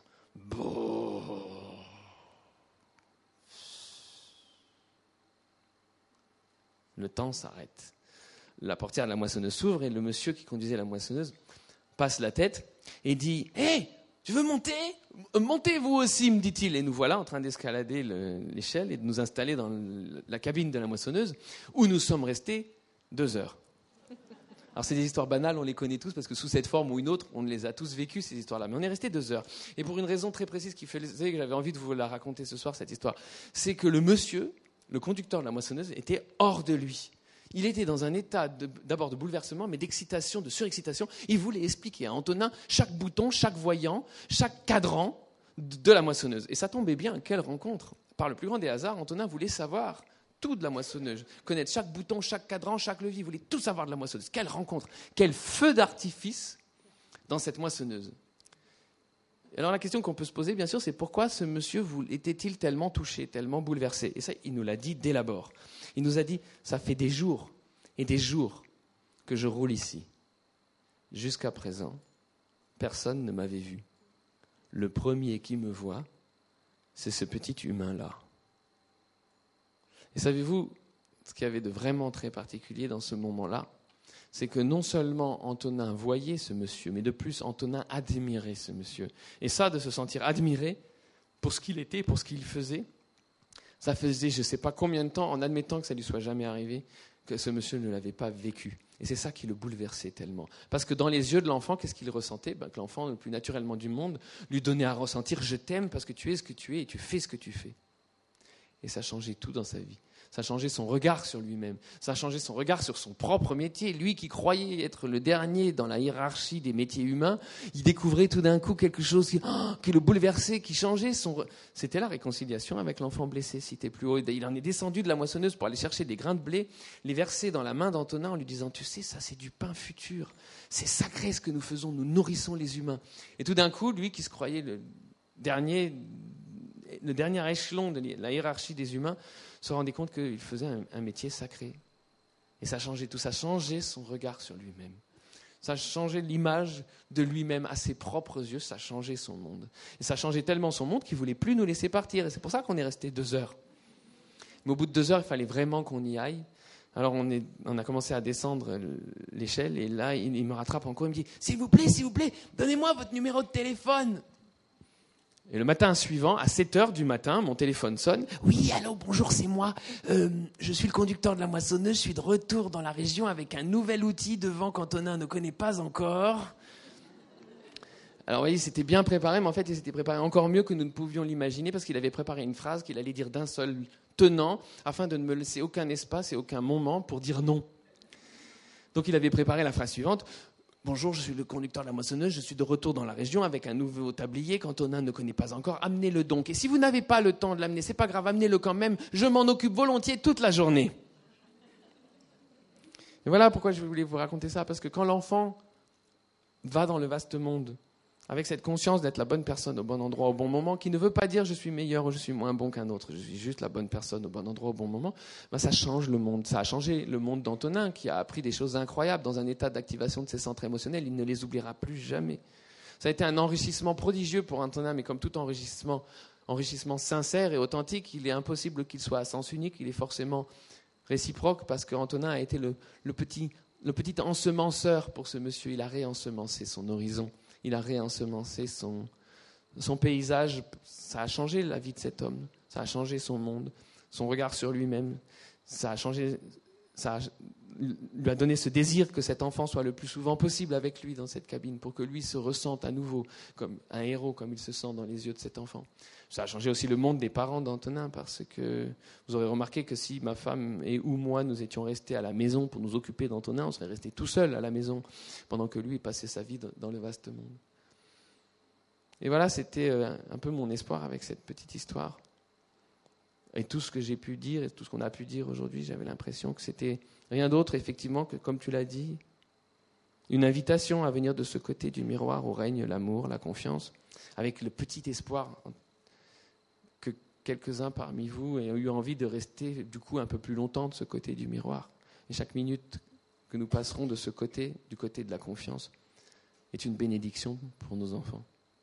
Et dans ce sens, je voulais juste vous me rappeler qu'il n'y aura pas de paix sur terre tant que nous ne serons pas en paix avec l'enfance. Et vous souhaitez beaucoup de confiance et beaucoup d'enthousiasme. Bonsoir. Merci.